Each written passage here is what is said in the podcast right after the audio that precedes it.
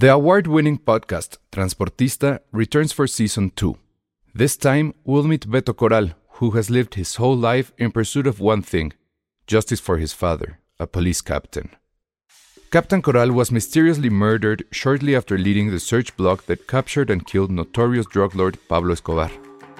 Listen to Transportista Who Killed Captain Coral?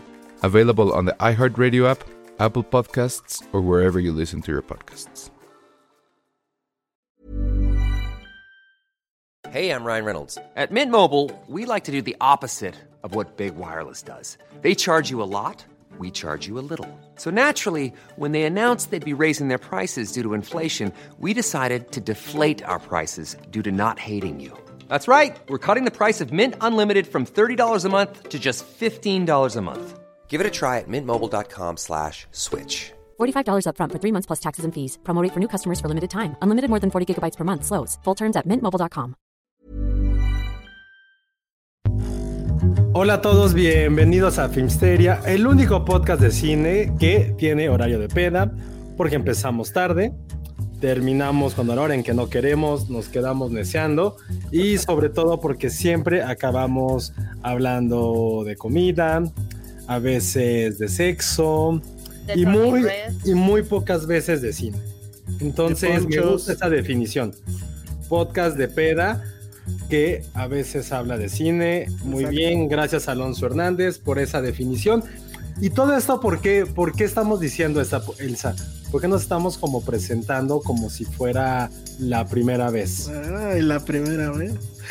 Estamos haciendo esto porque resulta que uno de nuestros podescuchas nos mandó este mensaje que trae una muy buena pregunta. Dice, finalmente mi novia me dijo que escucharía un programa de ustedes. Así como hay películas para dates, ¿qué programas suyos sugieren para iniciarla?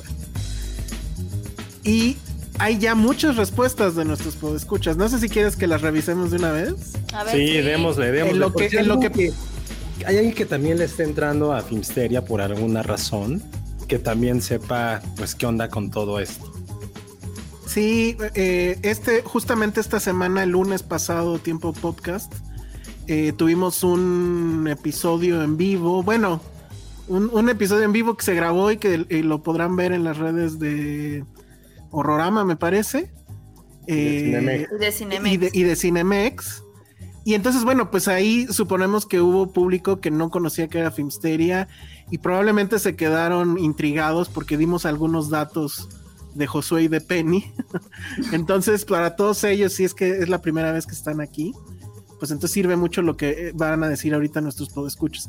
Solís Sánchez dice, sugiero que le pongas eh, los capítulos de fondo a pedazos para que no quemes la expectativa. A mí me ha funcionado así. ¿No? Qué buen Puede tip. ser. Ajá. Puede ser, También ese es un buen tip. Dicen, todos, todos, todos están con el tema de el famoso capítulo de los calzones. Que yo no me acuerdo qué número de capítulo será. ¿eh? Yo ni siquiera me acuerdo de ese. ¿No te acuerdas de ese? Nada. Yo sí que acuerdo. hablamos de los culottes, que yo dije que me gustamos. Ajá, exacto. Jimena Littman tiene una muy buena propuesta y dice, el especial de Halloween está bueno. Cuando cu- cuentan historias de terror y así. El primero estuvo bueno el de tu foto, no manches. Ah, el de la foto. sí. Luego me acuerdo porque le enseñaste, creo, esa Sí, vez. sí, no, sí. no manches. ¿Qué fue ese de la foto? Donde sale mi abuelo. ¿Pero qué tenía? Ya estaba muerto y sale en la foto. ¿En qué Ajá. foto? En una foto. Era una foto donde salgo yo, mi hermano y mi tío, y, en la foto sale una tele. Y en el reflejo de la tele se ve el rostro de mi abuelo. No mames, No hay- qué miedo, no me acuerdo. Pero no hay forma, no hay forma de que eso pase, porque enfrente pues estaba la cámara y no teníamos fotos de él ahí ni nada. O sea, no es que tuviéramos un póster ahí. de él. Entonces sí estaba muy loco. Porque aparte se está asomando así como haciendo así. Sí, Pero no bueno. manches, qué miedo. Está buenísimo, no me da miedo, al contrario. es- en fin. No, o sea, qué bonito, pero a la vez que. Ajá. Sí, Sí, no sí, sí. Ajá. Talk to me. Ja. Luego, Cintia Salmerón dice: Josué el Virgen, capítulo 111 es muy bueno. Si alguien sabe de, de qué capítulos pueden ser, creo que ese es Cintia. Lleva. ¿Cuál, cuál, cuál es ese de Joel Virgen? Ya no me acuerdo. ¿No es el de la burbuja? Ah, puede ser. Pero no me acuerdo, la verdad. Sí, entonces éramos muy jóvenes aún. Éramos muy probablemente jóvenes aún, tal vez. Ahora no, no lo recuerdo, la neta, ¿eh? También este. Hay uno que yo me divertí mucho que creo que fue cuando hablamos de spoilers. de Star Wars de la última que salió. Que la No me acuerdo de decimos. Sí. Yo, el que más recuerdo que me reí, todavía estábamos en el estudio en Dixon, cuando empezamos a hacer esto de si las películas fueran panes. Y No, ya estábamos aquí. Ya, ajá. No, yo me acuerdo de uno que sí fue en el estudio. Cuando todavía durábamos media hora. Dice Alex Juárez García, otro gran capítulo para iniciar es ver los especiales donde los fans les preguntamos a ellos como el 300. Ok, eso es... Eso Pero es largo, entonces si no tiene tolerancia. digo, Sí, pues, pero si tiene que, no sé, entrenar en la caminadora y así. Ah, bueno, sí. Exacto. Eso está, está bueno. viaje en carretera. Ah, el del chico que fue extra en, en Roma está muy chido también. También. Sí.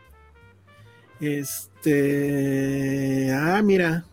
Bueno, a ver, voy a hacer aquí una pausa antes de que se me vaya este mensaje, porque sí es importante. Dice Ismael Morelos: manden buena vibra para que me acepten en la entrevista que tuve para cambiarme de área a una que no sea tan explotadora.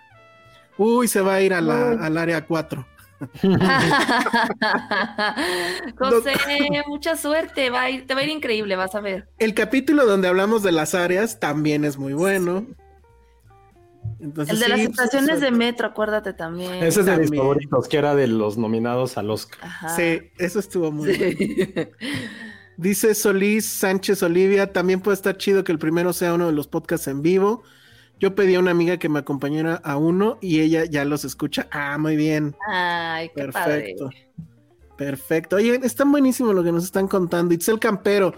Yo empecé a verlos, escucharlos porque mi novio me los presentó justo con el episodio en donde hablaban de Spencer. Ah, pues no tiene tanto. No, fue en este, fue el año pasado. El año pasado, sí. Debe haber sido a principios de año. Nice. Alex Juárez, el culot de Ale fue épico. así que, así como que Josué era muy ordenado en sus calzones. ¿Ves? De ese dato no me acuerdo, pero Sí. bien. Sí lo puedo creer.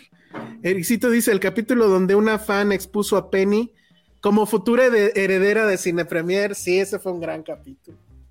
Porque nadie lo vio venir. Eso estuvo muy bien. ¿Qué otros? Dice Iván Chimal, el capítulo donde invitan a Mabel y Penny es buenísimo, yo voto por eso, y que además eh, hablan igual y son iguales. Ese capítulo Eh, justo iba a decir, cuando lo, lo escuché dije, es que no detecto quién es quién. Qué miedo. O sea, la voz es idéntica. ajá. Está de miedo. En de las categorías de no por favorito, yo no me acuerdo de ese. Sí, pero eso es reciente, fue de hace como dos o tres meses. Ah, mira. No, pues no me acuerdo. Dice Palme, Pame Salcedo, yo el primero que escuché fue el especial de novelas con Patty. Ah, buenísimo. El especial de novelas también, Alexa Lima. Ay, deberíamos de tener más especial de novelas, creo. Sí, ese fue, eso fue en pleno pa- en plena pandemia. En plena sí, pandemia. estuvo, estuvo bueno, creo que fue de los primeros que empezó a durar un chingo. Muy bien. ¿Qué más? ¿Qué más? ¿Cuál, cuál, ¿Cuáles dirían ustedes? Yo la verdad no tengo idea, ¿eh? O sea, ¿cuál, debería ser el...? Yo digo que apliquen una ruleta rusa, así al azar, agarren uno y pues a ver qué pasa, Exacto. ¿no? Nos Sandra Pineda dice... como sea. Ajá, sí, o sea, puede... Si sale un buen episodio, pues ya se quedan, si sale malo, pues ya. Porque hemos tenido malos, digo. No, no siempre se puede ser perfecto No. todos los miércoles, ¿no? Sí, claro. El que dice Sandra, sí, ya me acordé. El que Jaime se pasa regalando cosas como los que venden vajillas en la feria.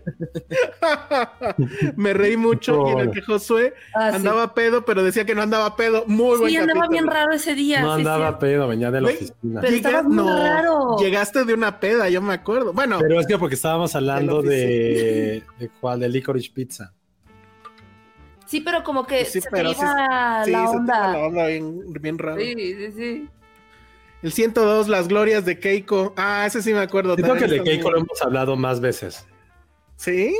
No me acuerdo de eso. Bueno, está bien. Este. Ah, claro, el, el capítulo de. Ah, bueno, ok. Cuando estoy triste me pongo el capítulo cuando dije que Elsa se parecía a Torbe. Muy bien, muy bien. Es- Es muy buen capítulo. El del Barbenheimer también fue bueno. Ah, sí, claro. Sí, que causó polémica por ahí en, Sí. en ¿Por qué? este lugar de Telegram que, insisto, parece más como... ¿Por qué causó polémica?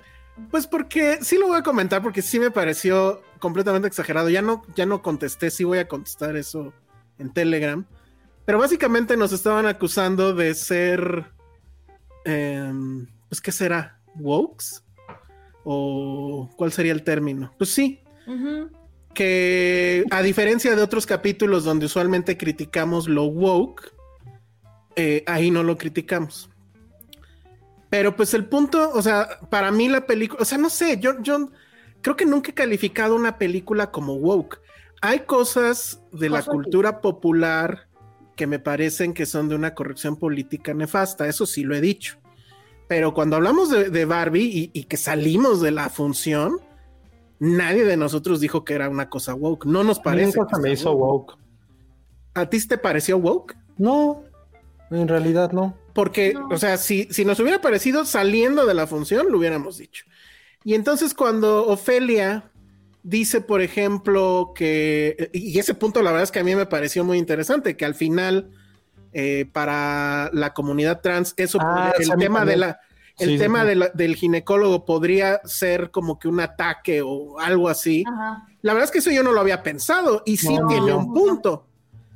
Pero entonces no sé qué querían. Ah, y bueno, eso hasta los que se enojaron porque ella empezó a hablar con este incluyente, ¿no? Todes y eso.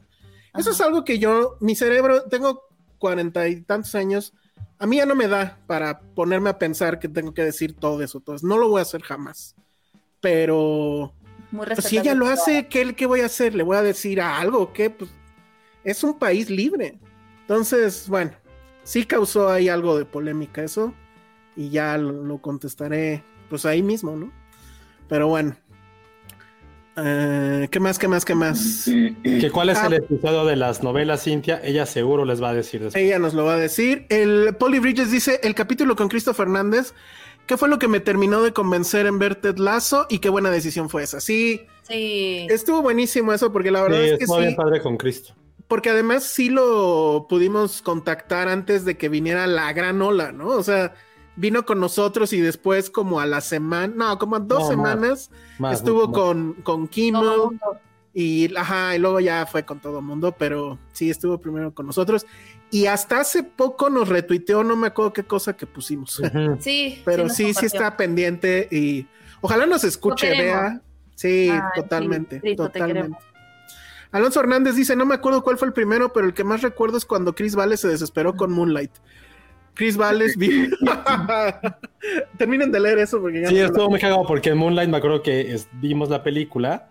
Es que Chris Valley sí tiene un humor muy, muy ácido, mucho más que Ale y Penny. Entonces sí compaginábamos en algunas cosas de, de humor. Y me acuerdo que cuando estábamos platicando Moonlight, que a nadie de los tres nos gustó, que di- me acuerdo que dijo Chris, este, que hubo un momento en que dijo, no mames, ya mámase la chingada madre. Porque pues, recordarán de qué va la, la- la película. Entonces sí, ¿Les gustó? no, entonces, ese sí fue un gran, gran episodio.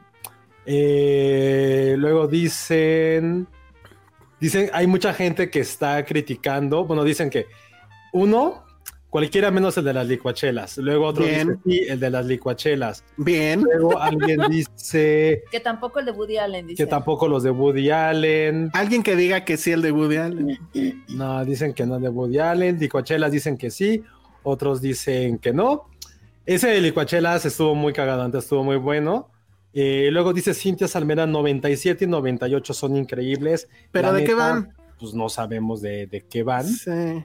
Ahorita que nos diga. Averígüenlo. Y que dice Jack Fan que porque ella estaba pedo cuando no estaba pedo, que porque dije que quería perrear. Fue cuando confesé que me gustaba el, el reggaetón emo y que lo sigo diciendo, que me gusta mucho el reggaetón donde, donde sufren.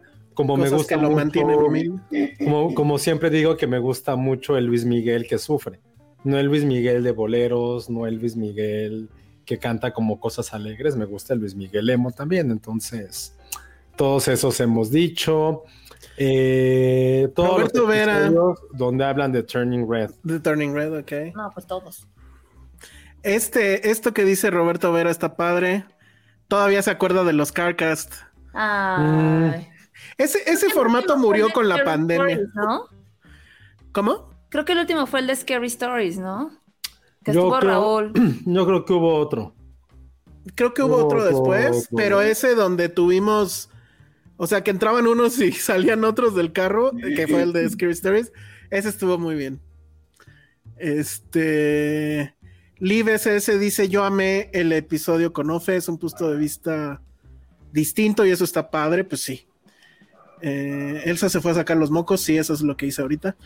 Dice Alex Juárez, ya de fan clavado, eh, el multiverso Filmsteria en Licuachisme y Citizen Boomer, supongo, aunado a los especiales como el de Disney. Pero sí, ya es de Ah, fan clavado. Sí, es muy clavado. Eh, Sandra Pineda dice el de la historia de Josué en Morelia que lo agarró la poli. Uy, ese también ya tiene un No, rato. lo dijo hace poco también. No. ¿Sí? Lo volviste a retomar. después, Sí, claro. Es que yo me acuerdo de la primera vez. Ok. Jimena Lehmann dice, Chris dijo que ella sí podía decir Jotingo porque es de la comunidad. Exacto. Sí, sí, esas eran las ventajas de, que tenía Chris Valls. Este, ¿qué más, qué más, qué más? Que sí hay mucha gente que quiere que regrese el del licuachisme. Pues sí, pueden escucharlo. Está, está Es que no, perfecto. tenemos- no tengo ya tiempo. Al menos No, que- nuestro podcast del, licua- del, del licuachisme. Es de que las licuachelas, ah, perdón. entonces di No, licuachelas. pero eso es que hay que No. pelearnos de otra cosa. Dejen, no, nos, no se preocupen, al rato se nos ocurre. Siempre hay un tema. Siempre ¿De qué puede ver? No, creo que ahorita no va a haber ¿Qué ha nada. en el, en el horizonte no sé, pero la próxima vez que salga algo de Tom Cruise, No, a mí Tom Cruise me cae bien. entonces algo que de Woody Allen. Pero ese tema ya. El grupo de Telegram ya se lo apropiaron personas que dicen que ni ven el podcast cada semana lo mismo. pues sí, pero es que no. Miren, esa cosa se echó a andar y agarró pies por sí solo. Es de ustedes, es de Es de ustedes. ustedes, hagan lo que ni, quieran. ni hacemos caso ahí. Me gusta que sea un poco como la, el ombudsman de Filmsteria, ¿no? La gente va y se queja ahí de nosotros. Está bien. Hasta eso tenemos. Pues sí. Saludos desde Guatemala, chavos. Ay, qué Pedro padre, Pe- Pedro. Saludos. Que por cierto, hablando de Centroamérica, pero bueno, eso ahorita lo pongo. Algo curioso pasó hoy, Ah, sí. pero ahorita déjenme busco esa imagen y ahorita lo comentamos. Dice Alexa Lima, danos todos los episodios, Cintia, para hacer maratón. Sí deberías de hacer, Cintia, tal vez, un top 10 y lo publicamos. Ujú. Eso estaría muy bien. Eso nos ayudaría. Dice Alex Juárez García, yo espero que para el futuro de Filmsteria se nos invite a los fans a participar en un episodio. Hicimos eso en pandemia, ¿se acuerdan? No me acuerdo. No. Ah, claro. En un episodio especial. Estuvo Ericito, ¿no? Ajá, no creo que más estuvo así. que queríamos que Lulu estuviera y no, Ah, sí, cierto, y no se dejó. no se dejó. Cámara, Lulu. Hasta le dijimos, te ponemos un avatar y ya. Y no. Dice Crisis85, ¿ustedes les fue bien? A Fer Solórzano por decir que no le era relevante Barbie le cayó medio X encima. Ya sé. Pues sí, ¿Qué es X? De hecho, sí. Le cayó medio X. Ah, medio. Está medio mundo, pues. O, o sea, puro Ah. X, pues, pero... Es que, es que la gente se ofenda mucho. O sea, si no te gustó, está bien. O sea, es como tú con lo de Mario, que estuvo muy cagado. Sea, por atacar No, a no, Mario. pero sí, bueno, pero no sabes que, que yo no sé qué dijo, entonces no puedo hacer ningún comentario. Lo que dijo fue que literalmente no le interesaba escribir al respecto. No, bueno, Lo cual, pero pues, es válido. Pues sí. bueno, pero tuvo que dar una razón. Sí, Yo dio no una sé, razón. La, la, o sea, si quieren les platico ese chisme. La razón fue que, pues para ella es, y, y sí lo es, pues es un comercial, digo en, en pocas palabras, ¿no? Es un comercial hecho por Mattel para vender muñecas. Yo si acaso lo único que tendré que decir al respecto es que creo que está perdiendo una oportunidad de decirlo al decidir no escribir al respecto y dejarlo todo en un tweet. Pero es un comercial realmente, creo que la película es más allá de un comercial. eh, se presta a debate. Ella cree que es un comercial y punto, y pues es su punto de vista. Sí, creo Y que eso, eso e- ese no lo voy a debatir. Es como, es como definición de lo que es un citizen boomer. La neta. No, no, no, no, no lo digo en mala onda, pero es como. Pues no puedes decir. O sea, entiendo, es como, güey, yo no quiero ver euforia porque me da toda la hueva del mundo. Pero, tú, por ejemplo, tampoco, tampoco vas a ver Transformers, por ejemplo. Pero no creo que podamos comparar Barbie con Transformers. En, el, en un punto básico, sí. Eh, No. Hasbro, juguetes. No, no, no puedes. Pero hay más cosas, estoy de acuerdo contigo. O sea, pero es que ya incluso siendo esta nuestra, bueno, ella sí es su chamba, la mía esto no es mi chamba, afortunadamente, pero siendo que tu chamba es hablar de cine y te pagan por hablar de cine y pagas tu renta por hablar de cine, eh, no estar en el fenómeno cultural más importante de los últimos 5 o 7 años por, un, por decir que es un comercial, si es algo... Y Fer la quiero mucho, lo sabes, no considero que sea como la parte más profesional, insisto, porque a esto te dedicas. Yo no me dedico a esto. Pero Yo creo que sí tiene- tienes. tiene años- tengo años sin que me paguen un peso por hablar de cine. A ti sí.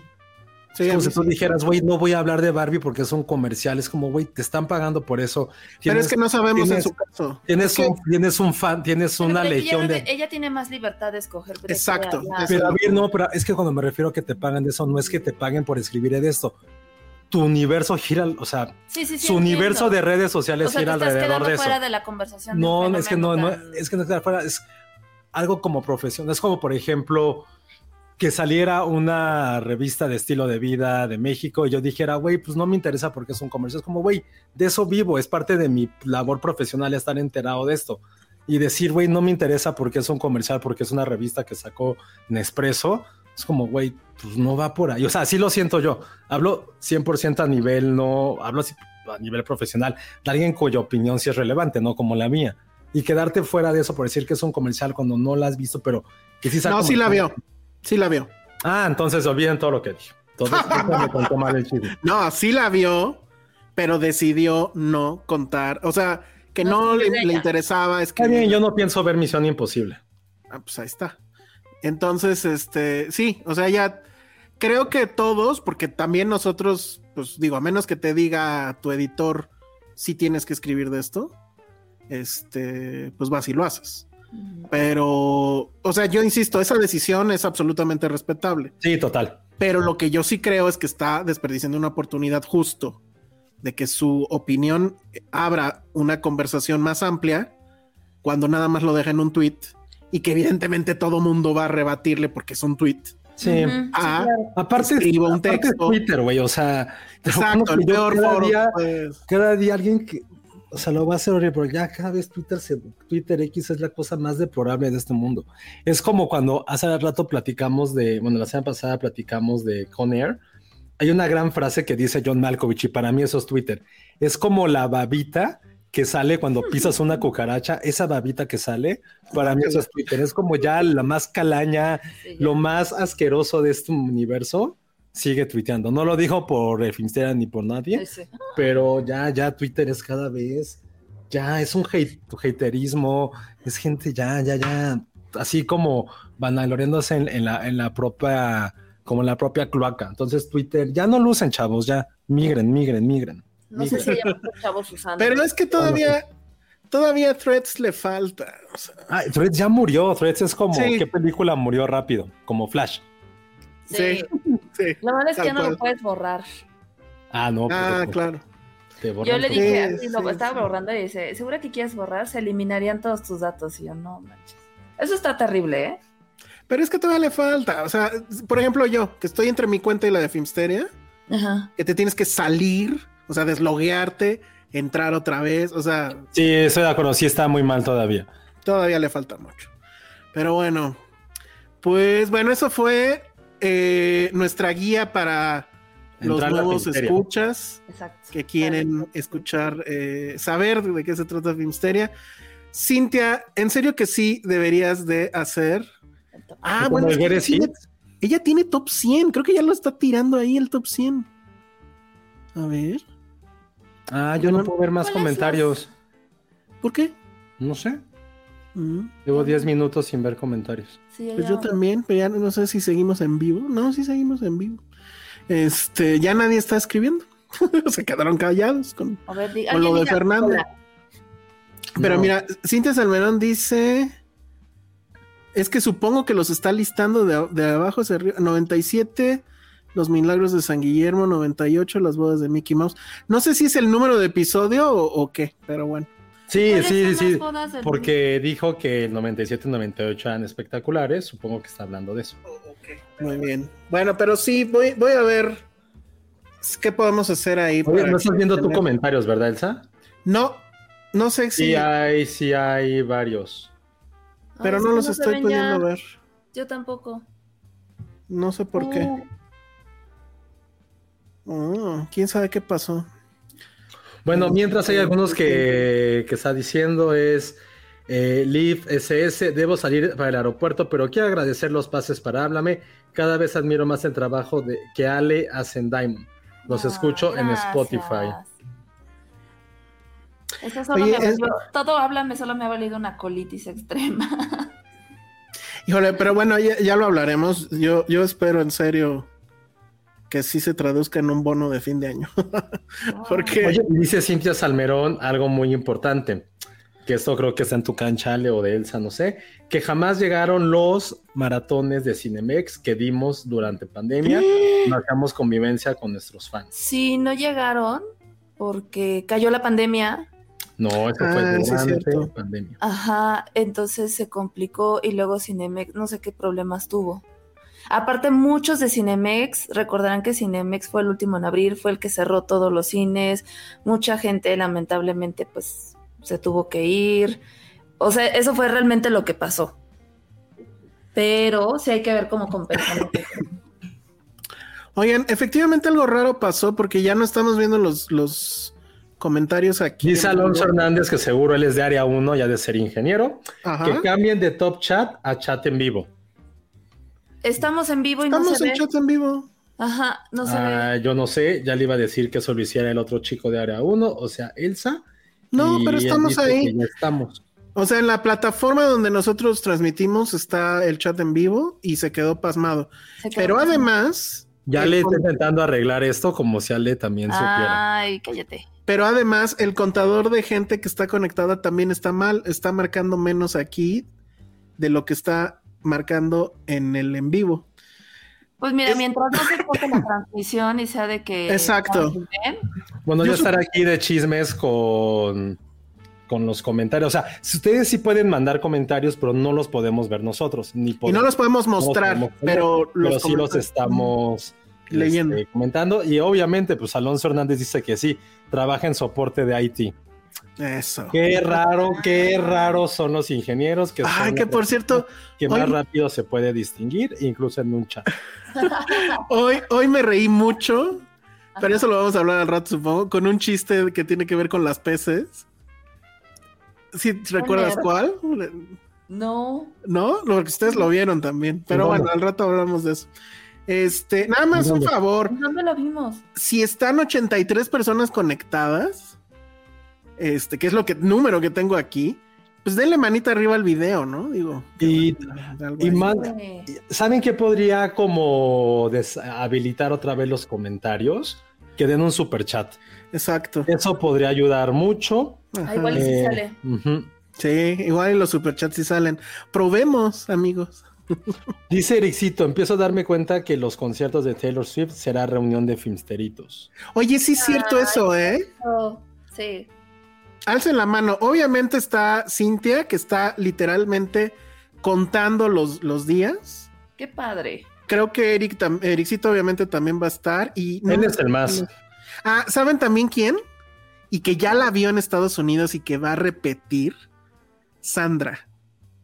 Sandra es millonaria. ¿Cuándo, cuándo ni siquiera sé cuándo toca hacer Ah, Taylor está Swift? increíble. Y qué suerte, Sandra, que sí alcanzaste boleto. ¿Cuándo es Taylor Swift? En noviembre, ¿no? No, es en agosto. No, no sé si lo sé. Ah, no, sí, cierto. es en agosto. No, ya es este mes, ya es este mes, ya es este mes. Oigan, y hablando de Sandra, resulta que aquí nadie nos pela, ¿no? Pero en eh, en la cuenta de Cinemark, que pues ya Cinemark ni siquiera existe aquí. No, pero es en Centroamérica. Ajá, claro, es la cuenta de Cinemark Centroamérica. Agarró un quote de Sandra Pineda de su texto que publicó en filmsteria.com sobre Oppenheimer. y pues hoy lo posteó. Mm. No sé si, o sea, no sé si es para reforzar la campaña o apenas acordaron o qué, o apenas se va a estrenar. Hay que ya. compartir eso, muchachos. Ya, ya lo, ya lo. Ya. Ya, muy Ya. bien. Super texto de Sandra, muy bien. Sí, sí. Sí. Entonces, este, pues ya, ahora ya se va a sentir mucho. Va a vernos desde abajo, desde arriba, perdón, así. Entonces, bien, en, el, encima de en la- el- en el concierto de Taylor Swift va a ser una playera con su quote. y así van a andar por la vida. Entonces, no, muchas gracias a, a, a, la cuenta de Cinemark Centroamérica. Y este, pues sí, un gusto y pues muchas felicidades ahí a, a Sandra. Ya la van a reconocer más en la calle, le van a pedir su autógrafo. Todo eso va a suceder. Y a ver qué, qué, qué dice la gente. Ahora lo malo es que tenemos que estar volteando otra ventana para, para ver que Sandra Pineda va el sábado. Que no le salen los superchats tampoco. No, algo pasó, está rarísimo esto, pero aquí seguimos leyendo mientras ustedes. Híjole, a ver si no nos tiraron el video. De Taylor Swift. Bueno, pues ni modo. Pues. Lo que les puedo decir es: después del concierto, vayan a comer tacos. Pero a ver, ¿a cuáles? Al pastorcito que está en Lorenzo Boturini. Sí. Uh, sí. Oye, dicen que no se pueden mandar superchats. Sí, es lo que estoy viendo también. No sé qué habrá pasado. Me da tengo miedo de que cuando esto acabe nos tiren el video o el canal o, o no, las dos. cállate. Sí, no, ojalá no. Si alguien nos es, está viendo y nos puede grabar. Porque justamente estoy también y, y no, no están saliendo los superchats. Déjenme, me meto a, a, las entrañas de esto en lo que ustedes, o no sé, ya hablamos, ya empezamos, como, como todo está muy misterioso y nos da miedo, creo que es obvio. Este, ah, mira, este sí salió. Es Sí, un problema. Es un problema Es de YouTube. Los de Facebook sí están saliendo. Ajá. Iván Castelán te pregunta, Corro, ¿mañana vas con corno? Sí, hablaremos de cosas que sí importan, como las series de deportes. Ah, muy bien. Nice. O sea, esto no importa. Que No, porque vamos a hablar de. ¿Qué vamos a hablar? De Háblame, que a nadie le interesa. Ajá. De. Tortugas Ninja, que le está yendo súper mal. ¿Le Eh, está yendo súper mal, neta? Yo no sabía. No, estoy siendo sarcástico, Alejandro. Oh. Ay, te que dijo Alejandro, qué fuerte. Mm. Sí. ¿Desde cuándo no te dice Alejandro? No se puede los Puta. superchats. Ya revisé desde la tableta. Tenía años yo sin, sin escuchar la palabra tableta. Este, A lo mejor fue el autocorrector y quiso poner tablet. ¿Qué? Oh, oh, sí tenemos problemas. ¿Por qué? No. ¿Con YouTube? Sí. Tengo miedo. Ah, tranquis. No, la, yo confío más en la cara del ingeniero. No, ahorita lo está revisando. Pues Hola, nos Alexa. están. Ah, híjole, a ver si no es por algo que estoy pensando. Pero bueno. ¿Qué, Pero crees, sí. qué- qué crees que sea? No, tal cual nos están diciendo que ahorita no podemos tener ingresos. ¿Por? Que supuestamente detectamos que no cumplimos las políticas de, moni- de monetización. ¿Y, dice, y dice que estamos utilizando contenido de otra persona sin cambiarlo de forma significativa. Pero pues no sé a qué se refiere. ¿Algún video que hagamos, que hicimos que saliera algo? Pero lo que pasa es que no, no, no me, di- no me dice exactamente. Uy, no, bueno. Bueno, pues déjenme checar por después. copyright. Sí, Que dice Alonso Hernández que él nos ayuda. Eh, Alonso Hernández.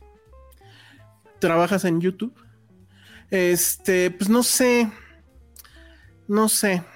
Pero pueden vernos desde Facebook también. O sea, digo, No, sí, el problema es que ya no van a poder dar superchats. Ese que la mano tiene copyright, Alejandra. Nah. No. No, claro que no. Los perritos tienen copyright, Patterson o Corleone tienen No, copyright. pero ¿sabes qué? No habrá sido cuando que- pusieron la canción de Dua Lipa. Cuando... Ajá, que, que te decíamos que sí se escuchaba, que pusiste el video pero sí se escuchaba la, la música. No creo, porque cuando eso pasa es inmediato y lo que te dicen es que, o sea, mutean esa parte del video. Entonces, no sé. Pero sí, dice Cintia Salmerón, aportaciones en PayPal, ándenle por PayPal. Ándenle, exacto. o me por los videos de bien. shorts, maybe. Ujú. Eso sí podría ser, pero pues ya se tardaron porque ya llevo un buen eso. Y bueno, yo veo otros que también pasa y no pasa nada, ¿no?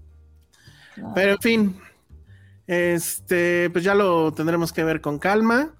Para donar en PayPal, si ustedes gustan donar a este bonito podcast, a este bonito programa, recuerden que es paypal.me diagonal Filmsteria.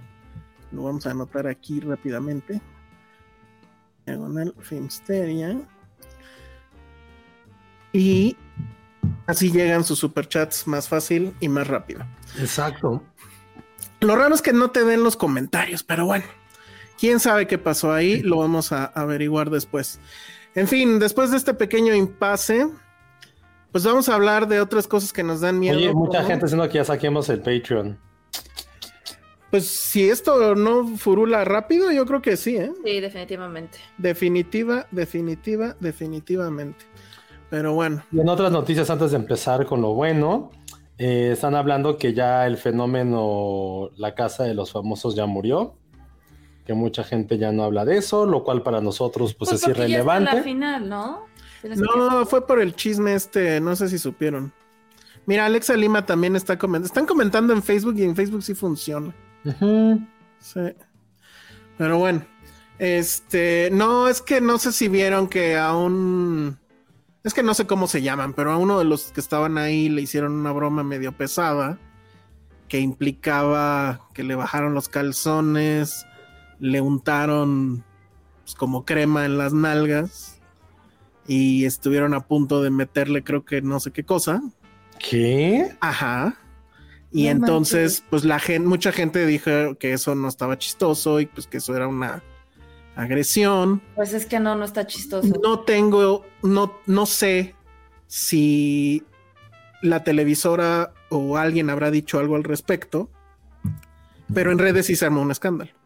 Y mucha gente, pues dijo, ¿saben qué? Bye. O sea, No. Adiós. y creo que por ahí fue que ya el tema, no que haya muerto, tampoco diría eso, pero mucho, muchas personas ya dejaron de ver el programa por lo mismo. Eso es lo que pasa cuando, le- cuando siguen creyendo en sus influencercillos y todo eso. Cualquier cosa estupidez que hacen se les cancela y se les acaba el show.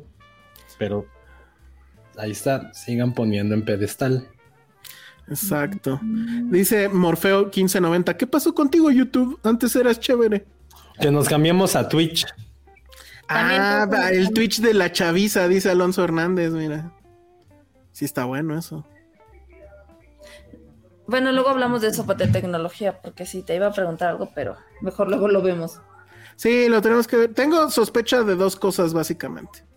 Pero eh, bueno, ya veremos, porque ya vi que el proceso para que nos quiten la penalización implica mandar un video y no sé qué. En Un fin. video con nuestros mejores episodios. Ajá, el de los calzones, el de el de Josué borracho, Estaba borracho. En fin. Bueno, pues ya empecemos a hablar de lo que vimos. Sí, porque ya van 40 minutos. Ya van 40 minutos después de esta cosa de que me dio miedo de que nos bajen el canal. Porque si nos bajan un episodio, bueno. Pero si nos bajan el canal, ahí sí voy a sufrir un poco. No, sí, todos. No, calla. Bueno, En fin, pues con este mood de terror, hablemos de la mejor película de terror que verán esta semana y que probablemente también pudiera ser la mejor o de las mejores películas de terror que van a ver este año. ¿Cómo se llama, Ale? háblame. Talk to me like lovers do. Este, Nos pues ya a la mejor el canal por tu voz. por cantar. Ya por todo, ¿no? Sí, ya. Este timbre está registrado por. Ajá, sí. ¿Se imaginan? No ¿Qué traes en la playera? A ver si no sale ahí. Los, todos los logos que están aquí atrás de mí. Pero bueno, este. Josué ya la vio tres veces, entonces él debe de hablar de ella. Sí, es cierto, ya la viste tres veces. La vi tres veces, ¿ustedes creen? Qué Y fuerte. ninguna de las tres me espanté. No, tú nunca te espantas con nada. No, pero yo no sentí, creo que mucha gente, no es una película tal cual de sustos, no es tal cual de espanto, y creo que eso es lo mejor de la película. Creo que es una cinta que lo platicamos durante el podcast que hicimos en vivo. La verdad sí es algo que no está revolucionando absolutamente nada. Es una película que tampoco es 100% original, pero es tan honesta, tan bien hecha, con personajes tan comunes y corrientes de una muy buena forma, lo estoy diciendo, que sí siento que es como la nueva gran franquicia de terror que vamos a ver Sí. de esta década. Es el gran fenómeno mundial del género también que está ocurriendo. y que sin ninguna grandes estrellas, sin un gran renombre detrás, me refiero en la parte de directores, de un país que sí hace algunos años nos trajo de Babadook, como es Australia. Tampoco es un país que se haya caracterizado per se por su por, por tener esta cultura del terror, ¿no? O sea, no son como Estados Unidos, obviamente, o Gran Bretaña, o en su momento Italia, o toda la parte asiática. No, no, no, es un país que nunca se ha caracterizado por esas producciones y aún así logra ser la que para mí sí es de las mejores sorpresas de los últimos años a un nivel cinematográfico. Y estamos hablando de Talk to Me, háblame, que, a ver Ale, ¿de qué trata? Pero dilo sin irte, o sea, ve muy directa de qué diablos te trata. Ok, háblame, trata acerca de un grupo de amigos que gustan de reunirse para jugar con esta mano que tenemos aquí Aquí está la mano de Talk to Me, que es una mano embalsamada que sirve como portal para hablar y ver a los muertos. Tal cual, esa es la primicia. Entonces, este puede ser cualquier muerto, no es como una ouija de quiero hablar con mi abuelita, no, es este el que te toque. Y pues justo la película va alrededor de, todo eso, ¿no? De, de, ese rush que te provoca como si fueran drogas el estar este, utilizando este portal para, para hablar y verlos. Y bueno, porque bueno, ya no, ya, olvídalo, no. no, lo voy a decir porque es medio spoiler, ¿no?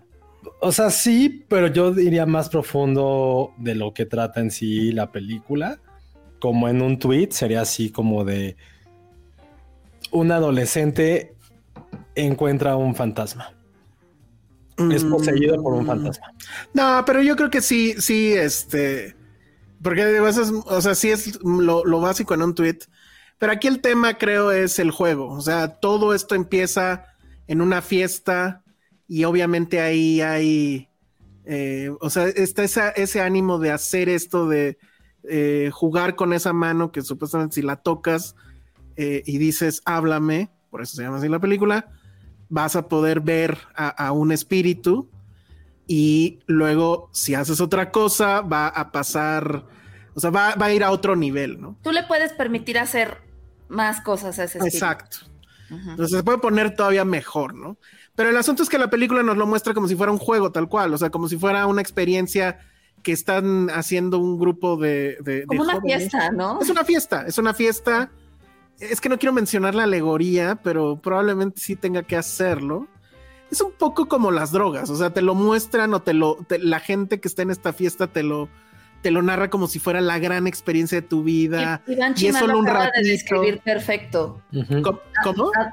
Iván Chima lo acaba de describir perfecto. Es adolescentes se vuelven adictos a hablar con los muertos. Exactamente. Y que tiene una regla. es hablar o ser poseídos por muertos. Sí, bueno. E-, es ahí la, e-, es eh, la variante, pero tiene sus reglas y la regla es que no puede durar esto más de 90 segundos porque si no, pues van a pasar cosas malas. Entonces es la, la inmediatez del TikTok mezclada con el juego, mezclada con el horror. Mezclada con lo prohibido. Con lo prohibido. Y mezclada también con una cinematografía y con una habilidad de dirección de estos dos personajes cuyo apellido no puedo pronunciar. Michael y Danny Filippo. Exacto, que son de Australia. Son australianos, son dos eh, youtubers australianos tienen un canal increíble, este, que está en YouTube que se llama Raka Raka, está muy padre su canal. Exacto, ellos eran youtubers, ya tienen un rato de experiencia deciden hacer esta película que es su ópera prima, ellos también este, la, dirigen y la escriben. Y sí es una sorpresa, creo yo para mí funciona porque el mecanismo pues es muy eh, rápido de entender. O sea, no quiero usar la palabra básico, pero es muy sencillo, vamos. Eh, está muy bien ambientada, o sea, esa fiesta que les describimos, eh, bueno, de hecho hay varias, es una fiesta que, uno reconoce, ¿no? No es eh, eh, alguien creyendo, o sea, tratando de, fabricar una fiesta. O sea, sí es, sí es una fiesta que dices, yo podría haber estado en esa fiesta. O porque la fiesta está bien de hueva. No, bueno, no, sí está bien. A mí se me hizo de huevísimo. No, es que. güey. No, es que. Ya lo veo a él, o sea, el, el, el otro con la mano ahí, este, Super pussy, sí, siguiéndolo, y él en el celular. No, no, Ale, no. No, no, no. Me voy con Patterson. Sí, sí, sí, te veo perfecto. Sí, Ah, él está de hueva la fiesta. No, a ver, sí, o sea, tampoco es como la fiesta de este tragos, rock and roll, no, pues, o sea, la fiesta es esto, ¿no? Sí, bueno, te dan a entender como que empieza así normal y hay tragos eso hasta que ya llega el momento de. ¿no? Y, y eso es lo que hace que, para mí, eso es lo que hace que funcione. Definitivamente, la primer hora de la película es prácticamente perfecta. Después pasan otras cosas que no me encantan, pero no le quitan el, el mérito ni el, ni el gozo, creo yo, a, la- a la cinta. Eh, decíamos, curiosamente, y en eso sí estábamos de acuerdo todos, que es una película además que te deja con ganas de que haya una secuela. Y de hecho eso pues ya es, eh, Ya es un hecho. ya es un hecho que va a suceder, ya se anunció ayer justo que viene Talk to Me 2 y que pues ya ahí hasta en el nombre viene el 2, ¿no? Que no sé si se dieron cuenta que ahora es la otra mano. es la mano derecha y eh, hay muchas Obvio. formas de dar una secuela a esta, a esta historia, porque mm, creo que algo está padre del género, que insisto, no es que existiera o no es algo tan fácil. Ay, pero no sé si es que si lo digo, siento que mejor hay un spoiler. No, no hagas spoiler. No, no digas. No, estoy pensando si sería spoiler o no, pero si ya lo estoy dando, proba- probablemente sí. Sí es. Creo que esa es una película que vamos a hablar la próxima semana, porque creo que sí hay muchas cosas que necesitamos platicar, no tanto por spoiler, sino porque la primera mitad justo te plantean absolutamente todo. Y en la segunda, yo insisto, soy esa persona que tiene muchas teorías alrededor de la película, porque siento que alguien cree que pasó una cosa, para mí es otra cosa, para ustedes puede ser otra Sí, tiene muchas lecturas, eso está padre. no sé si le- las lecturas creo que son bastante obvias, Sí. pero más bien es Las saber teorías. la teoría de que si ese espíritu es, era este en verdad, si no era el otro, por qué pasa esto al final. Creo que sí da muchas teorías justo. Y si no hay ninguna explicación, no pasa absolutamente nada. Sigues disfrutando la película. Que a diferencia de a lo mejor muchas películas, incluso del género, que sí tratan de encontrarle mil pies al gato y que todo sea conectado. Aquí creo que realmente no pasa nada porque la experiencia es mucho más, más allá. Nos están preguntando mucho en el chat si eh, es una película que los va a traumar, si les va a espantar mucho. Eh, ya hay algunos comentarios de gente que pudo acompañarnos el lunes y creo que un común denominador es que realmente no los asustó tanto. Es lo que han dicho por lo menos tres, cuatro comentarios de personas que estuvieron ahí el lunes con nosotros. Para mí tampoco, yo no, yo no me espanté en ningún, o sea, la primera vez no pasó y en las otras tampoco. Pero insisto, y fue lo que platicamos ese día, o sea, no es mi tipo de subgénero del terror que me dé miedo a alguien poseído, no es algo que, que me identifique con eso, no sé si me tenga que identificar, pero no sé ustedes cómo ven esto, si sí les dio mucho miedo, si A mí sí me dio miedo. como traumados. Es no, que- porque están preguntando, ¿eh? Yo Están- no- están sí. preguntando. A mí no es tanto como ese miedo, pero sí me dejó pensando. O sea, por ejemplo, ayer tuve pesadillas. Pesadillas toda la estúpida noche sobre Talk to Me. ¿No? Porque como que Pero tus estaba- pesadillas eran la taquilla, ¿no? No, no, es que sabes qué, llevo literal un mes trabajando en esta película. Esta sí ya rebasó en chamba todo lo de Everything. Este. Y ayer justo estaba en la casa de terror. Quienes no hayan visto la casa de terror está bien padre. Ayer una chava salió llorando. Tuvieron En- en Mítica. ¿no? En Mítica está nuestra casa de terror. Este. Y como que en mi pesadilla eh, mezclaba yo mi casa, que era como la casa de Mítica, pero entonces eh, había un portal y había muertos, había fantasmas y sensaciones. Y como que sí me.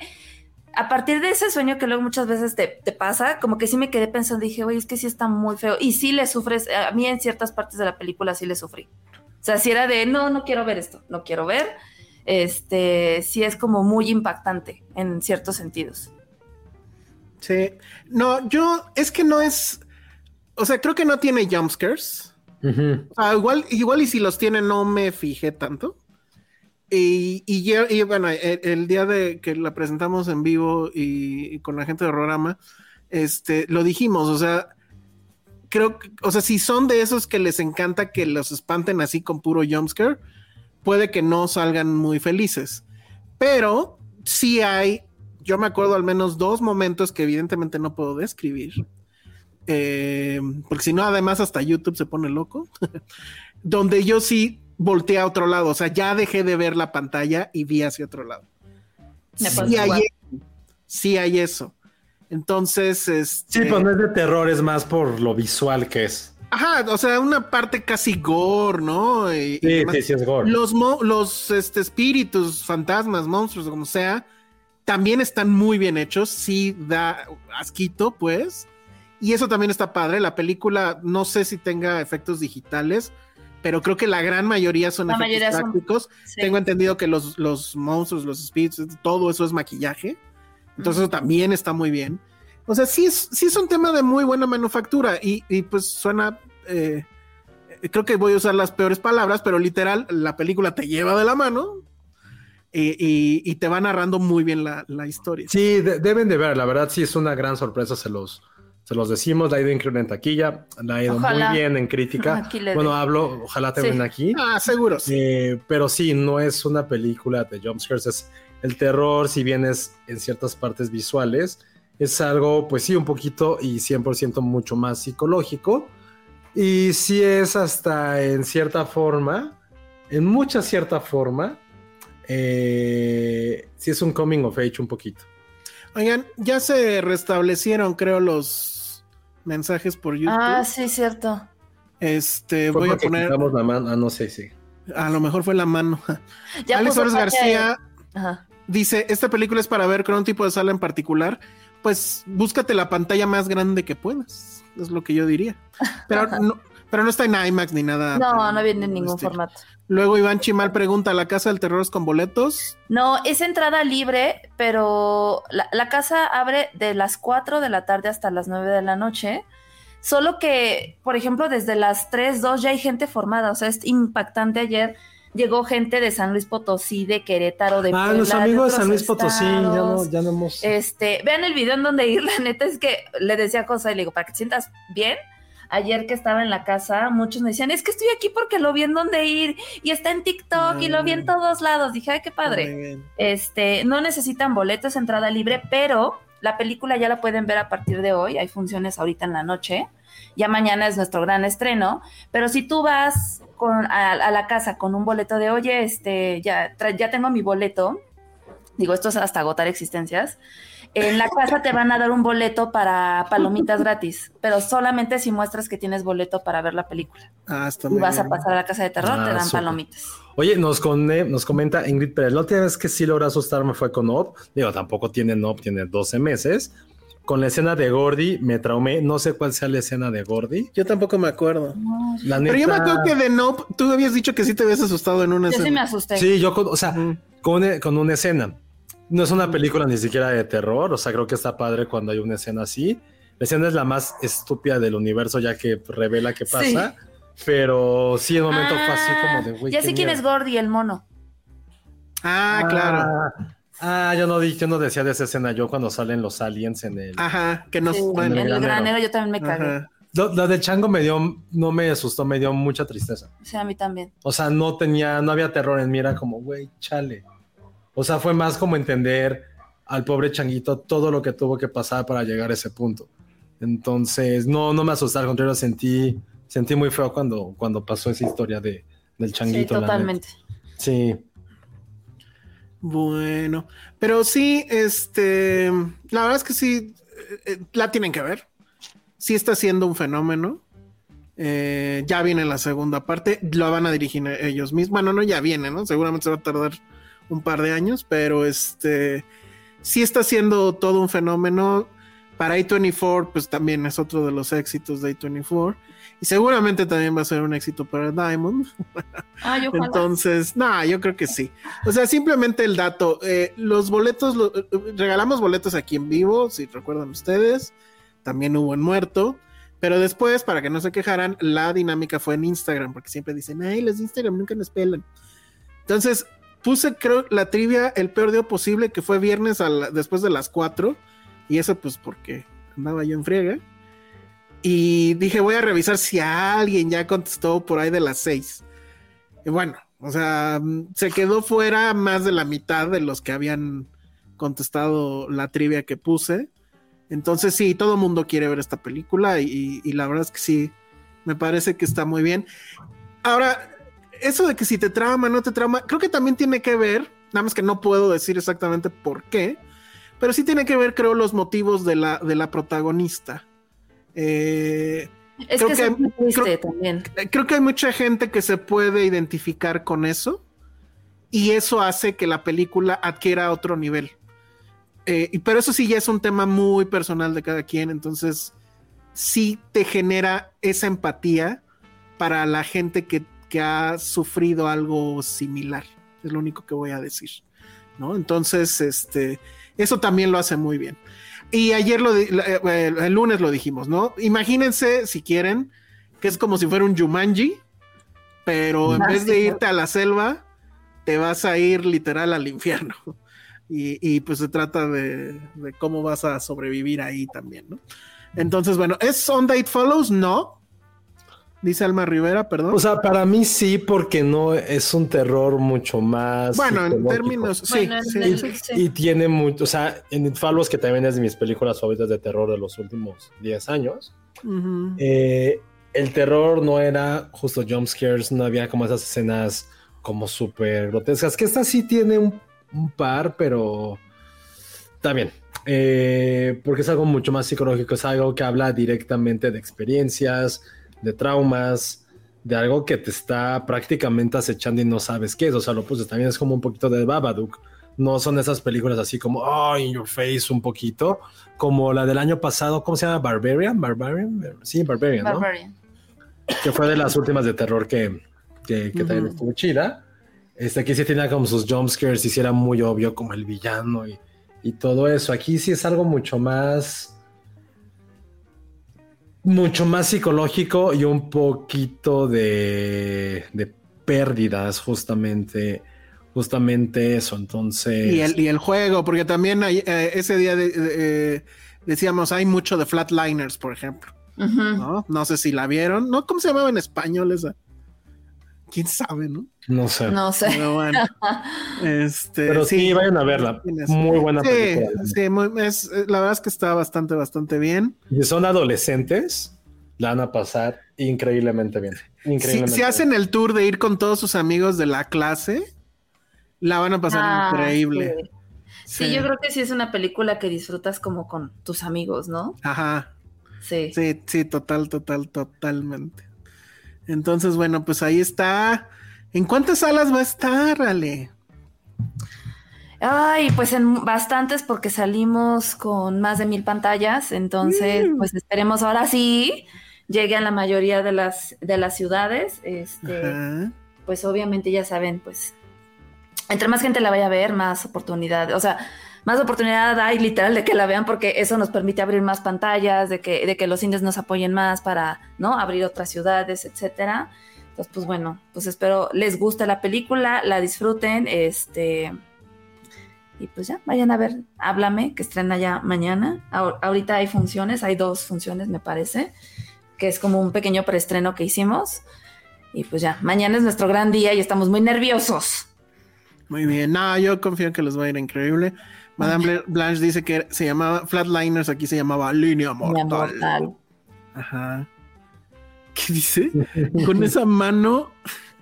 No, no está tan grande, de hecho. O sea. Parece que Ale se tomó un danopsote. Es como. Sí, no, no, no está tan grande. ¿Y de quién es la mano, eh? ¿Eso, eso se sabe? ¿De quién es la mano? No, pero A24 sí mandó todo. O sea, tenemos. Pero no, o sea, el, el, molde, pues. O sea, me refiero, no, no en la ah, historia. No sé. ¿No será la mano de uno de los directores? Fíjate que estaría, no sé, no Yo creo que sí. preguntarles, ¿eh? Ajá, esa era una buena. No se me había ocurrido, pero sí, está, está bien interesante. O sea, la mano tiene, tiene un buen inscripciones que Alex Juárez García tiene el mejor comentario para ti, Ale. ¿Qué dice? Ojalá esta película te dé un carro nuevo, Ale. Mis mejores deseos. Ay, ojalá. Bravo. Ojalá, porque de verdad todo el equipo sí ha sido, les digo, o sea, sí ha sido una película muy agotadora. Muy, Dice- muy, muy agotadora. Perdón, Cintia Salmerón dice, cooperaremos con la taquilla. Mi hermana tiene muchas ganas de verlo. Ay, gracias. Alicia Torres tiene un muy buen comentario. Es como la mano del mono que cumple deseos en Los Simpsons. Sí, un poco sí. No, pero esta no te cumple deseos. No te cumple deseos, pero algo así. Una pregunta bien extraña. Juan Monet dice, si tuvieran que cortarse un brazo, ¿cuál elegirían? Es la pregunta más random de la vida. No, ninguno. Pero pues evidentemente es de la, la izquierda, ¿no? Porque, Pues digo, a menos que seas este, zurdo, pero... Ok, en provincia, ¿qué cadena la busco? Pues ¿dónde andas, Alonso? Más fácil. Y ya te Pues, decimos sí. si va a andar ahí o no. Cinemex, Cinépolis, Las de siempre. las de siempre, Henry Cinemas, o sea, estamos con todos. Henry, Porque sí. no hay cinetecas en provincia. ¿Cuál es, cuál es la, la- la cadena de cines con el nombre más raro? Ale. Que se, obviamente estará en provincia.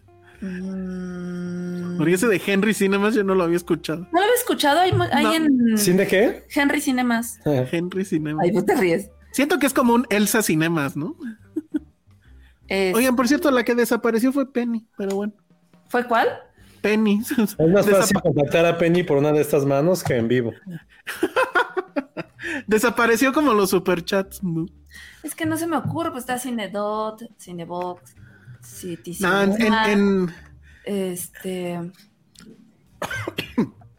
O sea, como Gente de cadenas, provincia, cadenas, díganos. porque hay, hay salitas muy chiquitas que pues ya ni yo me sé los nombres. por ejemplo, Patty dice que en, en su tierra hay uno que se llama Cinema 2001. Cinema 2001. Ah. Pero no está raro el nombre, ¿no? No, ya se No siente está muy raro. viejo. El- dice Juan Monet, el cine de mi pueblo se llama Ocines. Órale, Ay, ¿cuál es ese pueblo? ¿Quién sabe? Ajá. Mira, por ejemplo, Nora en Juchitán dice que sí hay Henry Cinema. Sí, sí hay Henry. Qué Sí, loco nombre. bueno, ese. también otras cadenas Henry conozcan, este, Henry Cavill. sí, también apoyen a los cines independientes. David Snow dice el cine Savoy, pero ese era otro tipo de cine. El que solo iba Elsa. Yo sí fui a uno de esos alguna vez. Pero eso ya lo conté, creo. Muy bien, bueno, pues ahí está. Ya puso Pati que gracias por la manita, que no sabe dónde está porque sí, sí te dijo que te que le daba miedo. Eh, Pati ya confesó Elsa aquí que la está en el coche. sí, En exacto. tu coche. Ah, ¿verdad?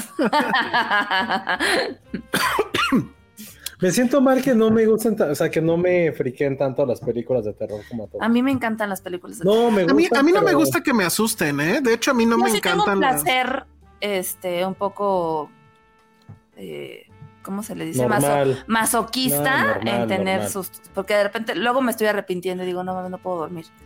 Pero, Madame Blanche, este está buenísimo. Acá Río Bravo hay un cine que se llama Cine Azteca, ah, sí, como el de los Simpsons. Azteca, Wow, sí. qué bien, Madame Blash.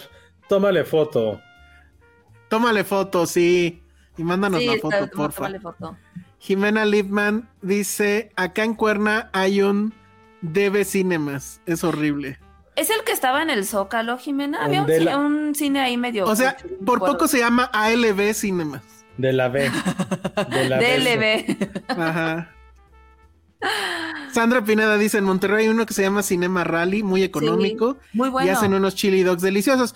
Pero déjenme, déjenme les digo algo. Sandra Pineda dudo que vaya a ese cine. Ella va a los más cines más mamones que pueda haber, yo creo que en México, que están en. Monterrey. Me ha contado así cómo son y la comida. Que no te difamen. A ver ahorita qué, qué dice. Este, Oye, pone Monte, a mí tampoco me asustan. Hereditary ha sido la Ajá. única. A mí ni Hereditary. A mí ¿eh? Hereditary sí me tramó. Es que siento que si la hubieras visto en el cine y le hubieras puesto atención y no hubiera estado en el cel. Porque no me estaba llamando. Pero es que sí. Tengo un conflicto con Ari Aster. Está para mí. Sé que hay directores que la gente overhypea y que tienen una pedestal que no merecen. Para mí, creo que ese director que es como un volteo de ojos automático, para mí es Ari Aster. Para mí. Tú tienes alguno, Elsa, que todo el mundo diga, güey, lo aman y tú es como. "Ay, qué Lynch. güey".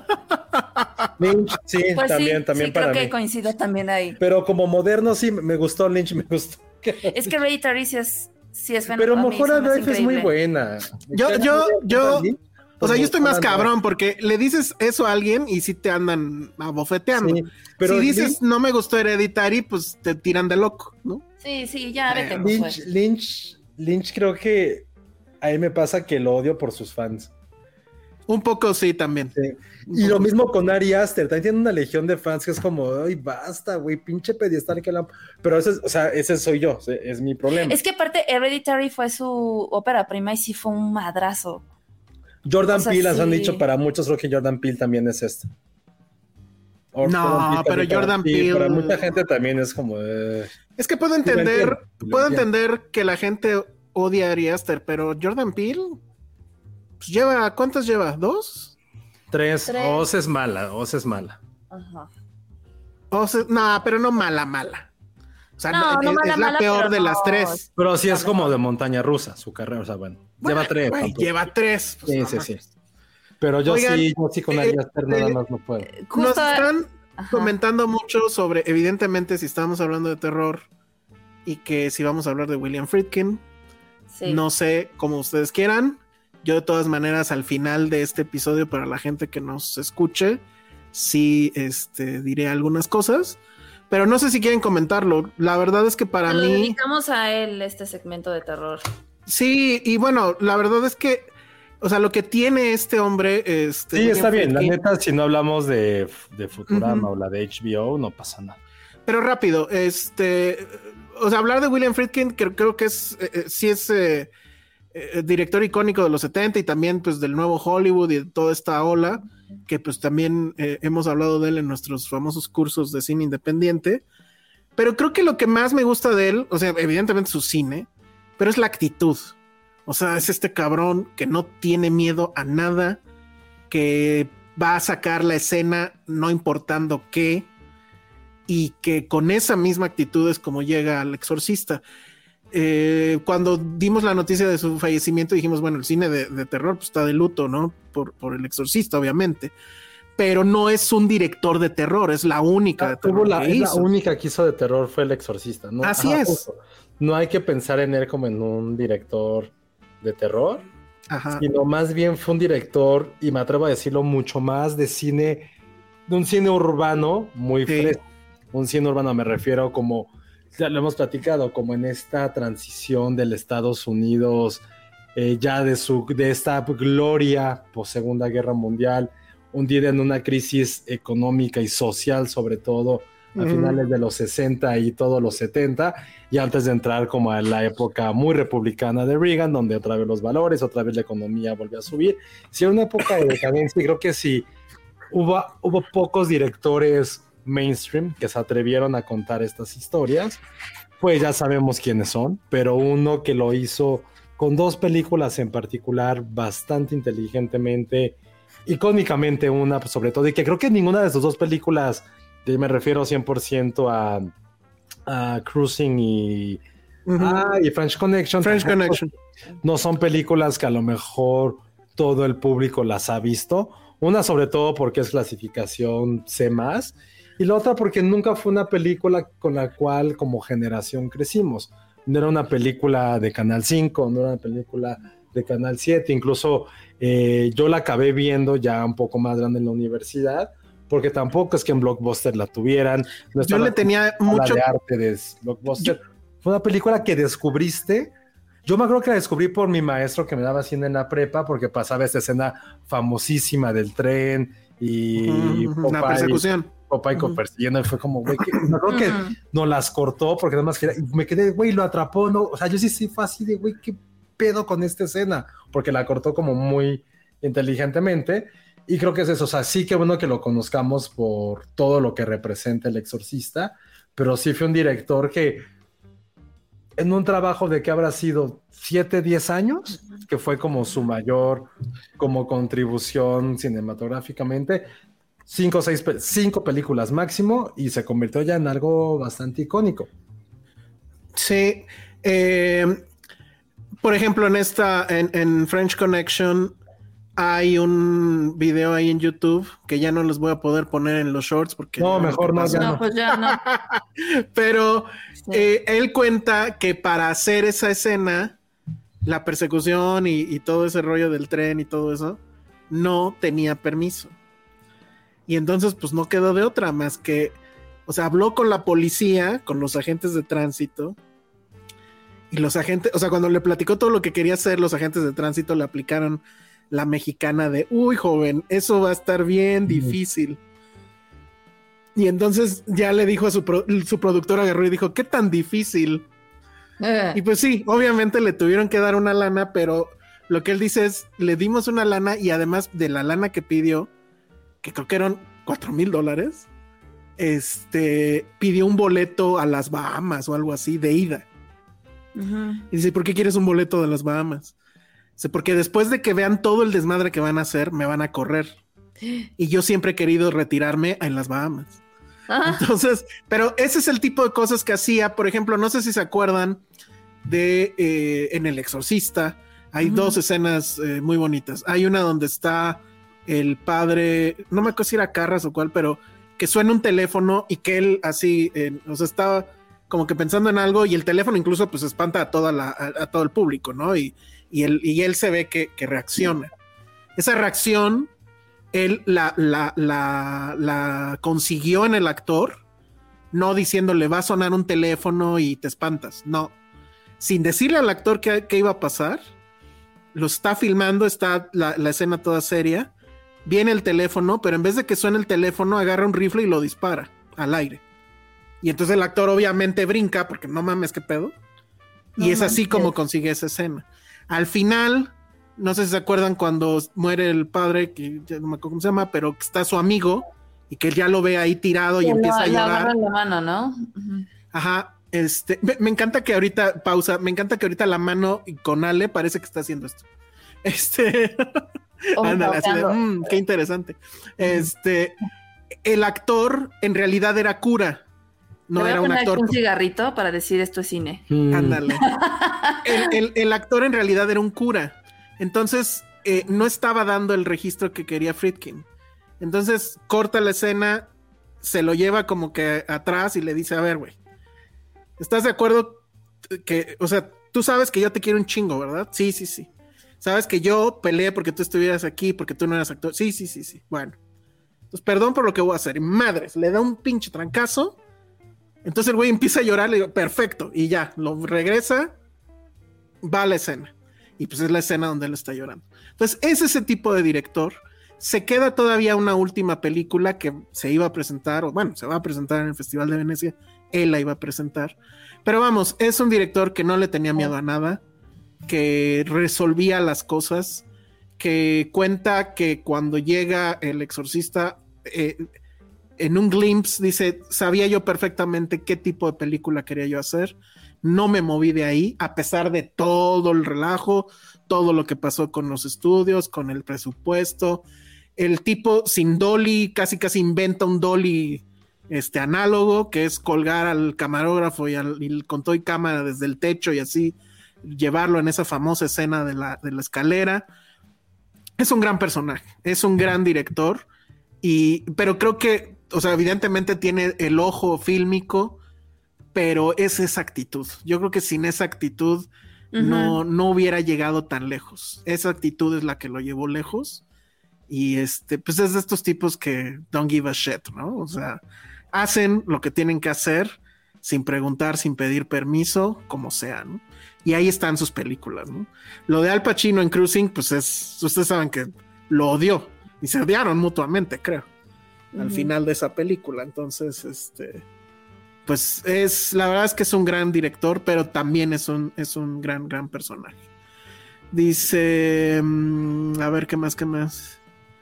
Dice, pobre, y se nos va a volver a morir ahora que ve el remake del Exorcista. Yo no he No, visto el trailer, tú ya lo viste, me han dicho que se ve muy bien. Yo no lo he visto, este, pero él tenía No, las peores eh, eh, opiniones respecto a los remakes de, bueno, las secuelas, ya no sé los remakes. ¿Pero esta es secuela o es remake? Es rem- Es es remake. secuela. Es, o, o- Oh, ¿cuál era ver, el término? ¿Recuela? ¿Precuela? Recuela. Ah, No sé, no tengo idea. Pero, pues, Creo que a, sí menos, es remake. a menos que lo hagan análogo, no veo forma de que lo, de que sea, pues Y igual a, de ver, y a ver si esta sí espanta. Ay, sí. Obviamente el, el exorcista espanta, güey. No, a mí sí me. Esa sí espanta. O sea, me acuerdo que mi mamá plati- o sea, siempre me ha platicado del suceso que fue cuando llegó y cómo estaban las salas de cine, así ya sabes, este, la cartelerota afuera, la gente formada, que ella se fue con sus amigas a escondidas porque pues no podían verla y que no pudo dormir en un mes.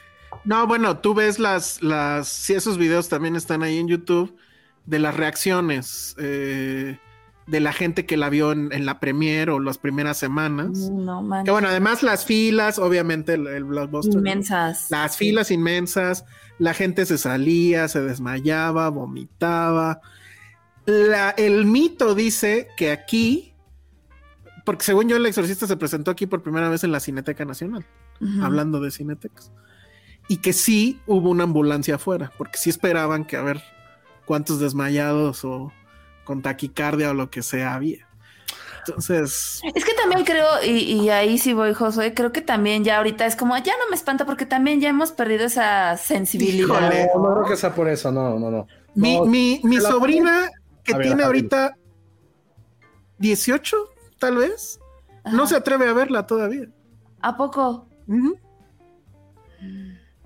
Siento que no me acuerdo cuándo fue Ajá. que hicieron como una encuesta. Si alguien sabe o, se- o lo recuerda, de esas películas que todo el mundo dice que ha visto y que no ha hecho.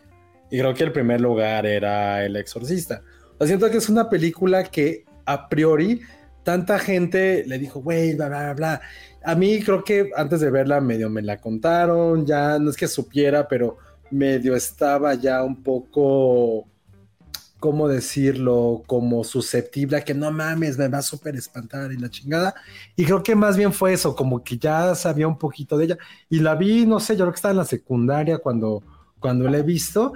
Pero no sé, por, no sé por qué ya sabía lo del vómito, lo del crucifijo, lo que caminaba así. Y a mí, insisto, no, saben que yo siempre admito cuando algo me da miedo, cuando no. Y esta en particular, creo que nunca me ha dado miedo. Me encanta la musiquita, pero no, no, a mí en lo particular, insisto, no, no me da miedo. No, no es mi tipo tampoco de película. Pero creo que ahorita con lo que dijo Ale, también es una película como de, de esas películas que tus papás te sobrehypearon tanto que sí. también ya estabas como bien predispuesto a espantarte. O no, en mi caso fue no, pero trata que decía Ale, es como claro, también escucha muchísima gente mayor, tíos, papás, no me acuerdo, que era eso de, ay, sí, ya el exorcista, la peor película de la vida, bla, bla, bla, que ya estaba como predestinado y conmigo no ocurrió. No digo que, y no es así como para hacerme el machito, no, es como, güey, no. Eres, eres no. como Beetlejuice, Josué. ¿Te acuerdas que Beetlejuice decía, hay una línea en Beetlejuice que dice, he visto el exorcista 87 veces, algo así, y cada vez me da más risa? Sí, creo que eres ese. Eres ese. No, pero lo que pasa es que, insisto, es otro tipo de terror, pero... O sea, sí, Este, pero sencillamente es un ver- terror, es un terror muy in your face.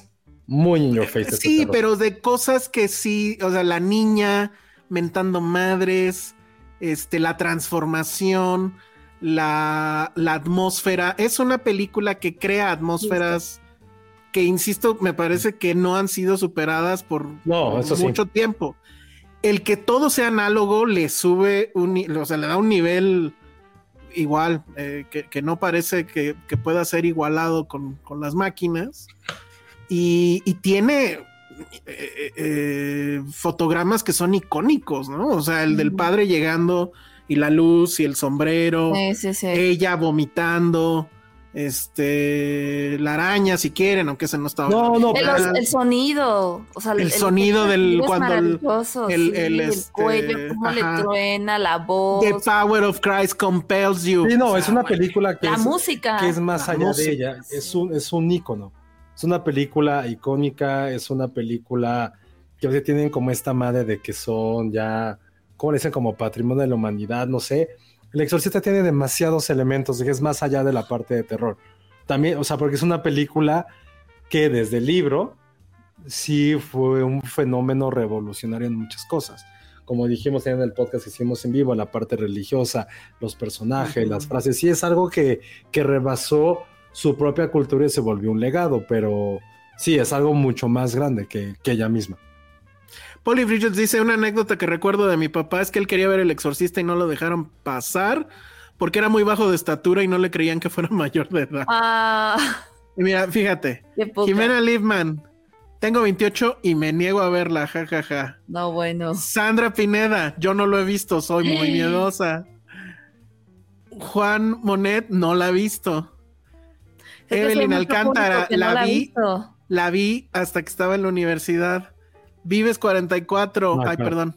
Este, 31 y nunca la veré. Hasta la música me da miedo. Pero no Ma- pueden decir que les da miedo si no la han visto de verdad. Mar Mondo, yo no la he visto, pero en general no veo terror. Este, ¿qué más? ¿Qué más? ¿Cuál otro ibas a poner tú? Lo quejaste. Ah, perdón. A ver. Dice Monse, mis papás de jóvenes fueron al cine con otra pareja a verla y dicen que su amigo le pidió a su esposa dormir con la luz encendida. Pues es que sí, no manches. Crisis 85 dice, la experiencia que tuve con la- cuando la reestrenaron en cines en los 2000, la sala llena, silencio absoluto, temor que se siente cuando te quedas solo tú en casa después de verla y repensarla. Pero ¿por qué solo en casa? No ¿Por es qué una te película sientes- sobre, es una película de, No. no es una, no es una película que te miedo a estar solo en casa. Claro que sí, te Claro. sugestionas. ¿De qué? De una niña que es un demonio, güey, el demonio atrapó a la niña. Güey, pero es Pero que es el asunto. La niña no va a venir a tu casa a tocarte. Pero el demonio No. existe, la maldad existe, Sí, la creo maldad que- Creo que tú pura estás hablando existe. desde tu onda así de nada me da miedo. O sea, Ajá. en general el terror así funciona. Si yo hubiera visto Talk to Me y tú hubiera, y hubiera coincidido que tú te vas de viaje, yo me cago. O sea, le digo, mamá, ¿te puedes venir a quedar conmigo? No mames, o sea, no, no, o sea, sí funciona. Es esta sugestión de Ay, ideas, de cosas. A- Ana Fox, amo el cine de terror y he visto solo partes. No recuerdo haberla visto completa, pero en octubre tiene reestreno en cines y pienso verla ahí. A ver qué dice Ana Fox. Ana es Fox. 73, va a cumplir 50 años. Años. Ajá, Esa película No, sí la tengo no en físico pensado. y viene con la edición extendida. Ahora, yo creo que, que Friedkin, pues sí vivió mucho tiempo de las regalías de eso.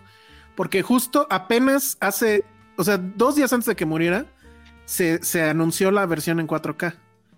Y entonces me puse a ver y hay fácil, solo en Blu-ray, 10 versiones. Sí. Entonces, es guau. Y todas, pues se han vendido, obviamente, si no, no sacarían la siguiente. Entonces está muy cabrón. A ver, dice Alicia Torres, cualquier cosa puede ser de terror con la iluminación y el sonido correcto. Totalmente de acuerdo. Nosotros Totalmente nos vemos de terror ahorita. Exacto, yo siempre, pero bueno. Este dice hablar así. Ah, No, no, no. Mm, para que nos bajen el. Este, ¿qué más, qué más, qué más? Me gustó este Mm, comentario de Nora que a lo mejor, y me sentí muy, muy identificado A ver, venga. con este de Nora. Dice, a mí creo que lo que hizo que me acostumbrara a las películas de terror es que recuerdo que cuando iba a Oaxaca de niña veía partes de las de Freddy. Y como que me daba miedo, pero no dejaba de verlas. Sí, creo que eso a lo mejor me, me desilusionó. Yo creo que ya le he comentado que como a los 7, 8 años me eché todas las de Freddy. Y las de Jason, y las matanzas de Scorsese, y creo que vi Terminator 2 mil, mil veces. A lo mejor me desensibilicé. Y el terror es como, ah, pero hace también justo hace poco, creo que Ana Fox justo por, por Twitter me mandó algo de, de como un hilo del making of the Deliverance, que yo siempre he dicho que esa película, esa película sí es un trauma. Esa película sí es de Sí, sí, sí. también. terror mega absoluto. Son diferentes tipos. Sí, pues que como dicen, todo puede ser terror si te identificas, te identificas con eso. Y alguien nos dice que Mariano Osorio leía el libro del exorcista a las mamás durante las mañanas de no sé en qué año, No. Qué como en el onda. 99 yo creo. Ajá. Y que estaba muy buena, órale. Ah, y también, también mucho de niño veía este Tales from the Crypt, que creo que es lo que dice Monse, creo que aquí le pusieron historias de ultratumba, que Sí. como el... A mí me daba mucho miedo. Mucho. Pero mi, güey, creo que mi mamá, no sé, no me va a estar escuchando ahorita, pero sí hay que preguntarle por qué me dejaba ver esas cosas. O le valía madre mi así, ah, sí. Seguro bueno. siento que voy a contestar algo así como de ni me daba cuenta. Sí, eso fue por, por mi primo, que le gustaban esas cosas. Y siempre mi mamá como que no me dejaba, pero las veía como, como escondidas.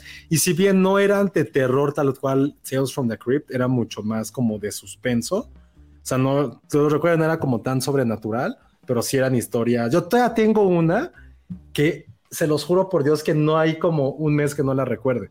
¿De las voy, ¿De a contar, de- las voy a contar rápido porque me encanta esa historia. Era como de un, un bandi, era un par de bandidos que, digo, la historia está muy trillada, tenían como un botín en, el, en su coche y están por el desierto y por alguna razón que no recuerdo muy bien, se, los dos acaban como con las mismas esposas, este, pues atados de manos. Tienen que recorrer el desierto, pero cada uno está pensando todo el tiempo cómo matar al otro. Entonces ya por alguna razón y durante todo esta, este recorrido en el desierto siempre hay como buitres volando sobre ellos. Y recuerdo mucho que ya uno logra matar a otro, lo logra matar, pero el güey está tan cansado, tan deshidratado que empieza a ver mal. O sea, ya empieza a ver como borroso. Con el hacha que mata al otro güey se quiere cortar la... La mano. la no, no, no, la- las esposas. Ah. El güey se acaba cortando la mano y es como, ah, pero el güey te dice, sí, puedo sobrevivir, puedo sobrevivir, ve como el pueblito de cerca, pero de repente cuando el güey ve su mano, el güey como que se cae como a un barranquito y llegan los buitres y Oh. le comen los ojos. Y tengo esa imagen vívida todo el tiempo de decir, güey, ¿qué pedo? O sea, no es posible que lo vi a los siete años, hace 30 años, Sí, no, no manches, y lo siga recordando mal. tanto esa, esa, ese capítulo, lo voy a buscar, pero Tales from the Crypt, totalmente también veía todos los sábados eh, Le temes a la oscuridad. Digo, de repente lo volvemos Ah, a sí, poner, Sí. pero también crecí con Le temes a la oscuridad, Goosebumps. leyendo Goosebumps de niño porque en Estados Unidos te obligaban a leer algo cada vez al mes. Y también me acuerdo que de niño sí me gustaba mucho. Tú leíste Scary Stories. Scary Stories Y las leí de Ah, niño. cierto. ilustraciones son. Ay, no. Ah, cuando me dijo Ale quién estrenar, creo que fue el primero en decirte, no mames, no mames, así, porque era de niño, me gustaba mucho, mucho. Este fue de los primeros regalos que me dio Josué. Y es que sí, o sea. A ver, acércalo más a la cámara porque no, espérame, no se vio. te enseño. Es que las A ver. ilustraciones son. Órale, sí, ya vi. Son horribles. Entonces dices, esto es de- para niños, no manches. Está buenísimo. O sea, chécate esto. A ver si se ve. Ay. Ah. Está Sí, horrible. Y aparte creo que sí les conté, ¿no? Que la universidad dice como una, como pretesis de leyendas urbanas, Sí. porque me gustaban mucho las leyendas urbanas. Digo, eso sí, creo que la única vez que sí he tenido mucho miedo en mi vida fue una vez que como a los 16 me puse a leer leyendas urbanas en internet y estaba solo en casa. Y sí fue de, güey, tuve que prender todas las luces, prender tele del cuarto de mi hermana, del, del de mi mamá donde estaba la computadora. Sí, se da mucho, mucho, mucho, mucho miedo, porque eran como de historias de güeyes que se metían a tu casa. Ay, no. Y era como de, no, no mames, no mames. Y, por No, ejemplo, peor. y siempre creo que una vez contesta que una de mis leyendas urbanas favoritas y que me daba mucho miedo era de una chica que llegaba a un taller mecánico. Sí, ya creo que la conté cuando había, hicimos el especial de terror, que llegaba a un taller mecánico porque algo le pasaba a su coche y le dice el mecánico, ah, sí, pues como en dos horas está tu coche, vete a tomar un café, pasa la chingón, la chingada. Y de repente, pues ya le entregan su coche, llega a su casa y en la noche el mecánico llega a su casa, le hace de todo y la acaba matando. ¿Cómo fue que ingresó a su casa? Porque dejó las llaves de su, de su casa en el coche. El güey le hizo una copia a las llaves a través de un jabón y vio como en su carnet dónde vivía. No Eso es terror, chinga tu madre el exorcista. Eso Ah, sí es cámara. terror. No, a ver. Eso sí es diferente terror. Ay, bueno, Es que eso es. decía, José le tiene más miedo a los vivos que a los muertos y está bien, ¿no? sí. Pero no que te pase algo así que no puedas explicar, pues sí también te vas a cagar. Eh, Julián Garza nos recuerda algo que, pues sí, siempre hay que mencionarlo. Sí, Los claro. efectos de sonido son, pues estuvieron a cargo de, en el, en el Exorcista, a cargo de Gonzalo Gavira, y que lo llevaron porque les gustó su trabajo en las películas de Jodorowsky, y que además su crédito no apareció en la primera edición. Hay una entrevista en Letras Libres con William Friedkin donde le preguntaron sobre eso y él lo explica. Tiene que ver algo con la gente, no sé, no me acuerdo. Y ya hasta las, eh, las siguientes versiones fue que ¿Cómo iba la canción? ¿Cómo iba la cancioncita del exorcista? No. Algo así. La gripe no me deja hacerlo. No, porque la confundo mucho con yo con la de George Carpenter de Halloween. Sí se parecen un poco. Te parecen Sí un se poco, parecen un sí. poco.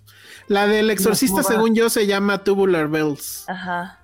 Tur- Sí. No, es, es- Es que Sí la se parecen. Pero ¿para qué? Sí se parecen. No, no, no se la pongamos, pero No, No. pues no podemos porque ñi, ñi, ñi. Ajá, exacto. Este dice Noah Rodríguez dice, yo recuerdo que la vi en el 5, pero no recuerdo si me dio mucho miedo. La que sí me traumó fue It. Pero pues es que verla en el- la tele, pues y luego en el también me 5 con anuncios, pues está cañón. Pero, por Eh. ejemplo, It sí te traumó y también la viste en la tele. Pero quiero, bueno, recordemos que la primera It sí estaba pensada para la tele. Ujú. Entonces, pues ahí. Que de hecho le hicieron como miniserie, ¿no? Exacto, Ajá. Sí, mi mamá la Sí. veía y yo de repente, ¿qué Sí, estás sí, viendo? Ay, no. Eso está buenísimo. Marmondo dice Watch Party del exorcista con Filmsteria. Pero Josué no le va a dar miedo. Y luego Rugrats. No, pero no pasa, lo hacemos, pero el chiste es cómo comprobamos que la gente la va a estar viendo. Pues se ve en el chat, ¿no? ¿No, te acuerdas cómo era la Watch Party? se van y regresan. Ah, Es como, bueno, "Ay, eso sí. Uy, qué miedo. Ah, Sí, no creo que alguien se pueda ir de ahí, pero bueno. Pues mira, Vives 40 hagamos, hagamos algo aquí que esté presente. O sea, si, le- si Cinemex, que es quien generalmente trae esto, logra traer el exorcista, a ver si podemos negociar con ellos Estaría para tener genial. alguna función. Ahí Ok. sí Ale tiene que, Sí. que rifarse. Entonces Sus esta- estaría, influencias. estaría bueno poder hacer eso, ok. la neta. Vives 44, apren- eh, prendí la luz de la cocina solo de escucharlos. Dice Chris 85 de, de- de lo que decíamos de qué va realmente el exorcista, de que el mal existe y que puede pasarle a cualquiera sin merecerlo, ¿no? Exacto. Y pues sí, o sea, no puede haber nada más puro, virginal, etcétera, que una niñita de cuántos años tendría, ¿no? 12 años. Dice Ben Dylan, eh, yo la primera vez que la vi fue porque mis hermanos la rentaron en VHS. No pude dormir, la verdad, quedé bastante impresionado, tenía yo nueve años. Ay, no, es que sí estaba súper chiquito. Sí, estaba muy Eh, morro. Súper chiquito. Yo no recuerdo cómo habrá sido la... O sea, seguro fue en un VHS, eso sí, pero no me acuerdo qué edad tenía. Sí, yo, estaba, en la- yo estoy segurísimo que estaba en la secundaria, me acuerdo mucho. O sea, por la edad estaba en la secundaria. Ah, mira, esta es una muy buena respuesta a lo que decíamos de la música. Crisis 85 dice, Tubular Bells usa piano, Halloween usa sintetizador.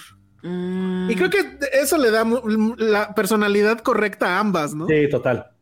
O sea, Pero, Halloween es un sintetizador no sé cómo- totalmente. ¿Cómo tararearla? Me encanta. Pero Más bueno, menos. Sonaste como el intro de Misterios sin resolver. pues es que todos creo que abrevan de ahí, ¿no? Misterio sin resolver también lo veía. y A mí me daba mucho miedo. Oye, Mucho. seguro hay una versión cumbia de la canción del seguro. Ay, Claro. claro que sí. Por supuesto debe de haber. Claro. Pero sí, top de las mejores canciones, ¿no? Pero Sí. si fuera, pero no insisto, si fuera tan buena la podríamos tararear. Es que yo sí la tengo en mi cabeza, pero no sé Yo, ta- cómo- yo también. Ajá, pero no la, pero pues es que y yo con la gripe no me sale. Ta- tararana, ran, tararana. Sí, No, ese es el, el- esa es la fanfarria de Universal, ¿no? No, ese era Superman. No. Ah, ok. No, ¿no estabas cantando Star Wars? No. Ajá, exacto. Bueno, pues eso fue William Friedkin y obviamente Oh, mal. Este el exorcista. Y pues vámonos rápido con, con el siguiente tema. Dice, ¿alguna vez hablamos de las infancias madreadas por adultos irresponsables que nos dieron acceso a esas películas? Ahí estuvo bien. Mira, Pero aquí- creen, aquí pero creen que esta, esta película. Es que creo que, o sea, casos muy específicos la vieron, mucha gente no la vio antes de los 10 años. No sé si fue una infancia mateada por esta película, porque de verdad, insisto, sí fue una generación de papás que estaba traumado por esta película. A muchos les inculcó su miedo y por eso no la han visto o la No, muy no, tarde. no, yo, pero es que no, es que en serio, Josué, no es un miedo inculcado. O sea, tu papá te puede decir que tal grupo es buenísimo, lo No, porque escuchas como no han- adolescente y no, lo me refiero terminas por eso no han odiando. visto, que por eso no la han visto. No, de Ah, que bueno, no terror, es una gran película de sí. terror, sí. Pero me refiero Pero lo que pasa es que es el, el mundo te está diciendo que es la película de terror más cabrona. El mundo. Ya nadie. O sea, ya no son tus papás, güey. Ajá. O sea, ¿qué No, le peleas? pero si mucha gente no la ha visto, también porque a lo mejor, o sea, ahorita hay una pregunta muy buena que me va a llevar a eso. O sea, ¿por A qué lo ver. estoy diciendo? Es que yo vi esta, pel- esta pregunta más bien. Y por eso A lo ver. estoy diciendo. Dice Juan Monet, ¿cuál fue la primera película que los introdujo por, completo al género del terror?